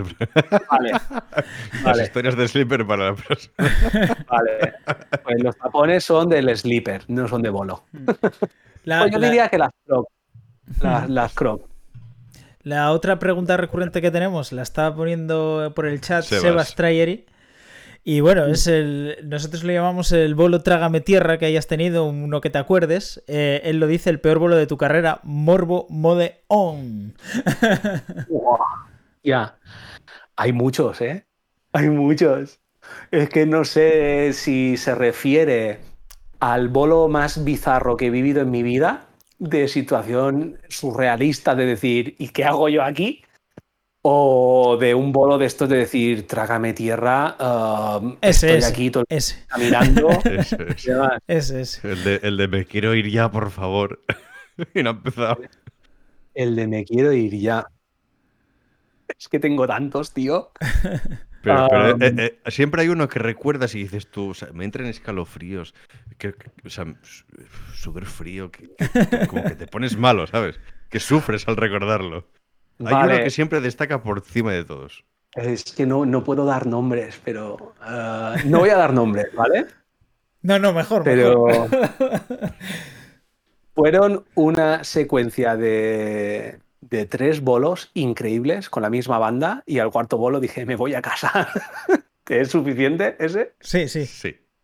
Pues era una gente que iba tan borracha, pero borracha, que salían, empezaban a tocar de aquella manera, el cantante iba tan borracho que no podía ni vocalizar ni hacer nada.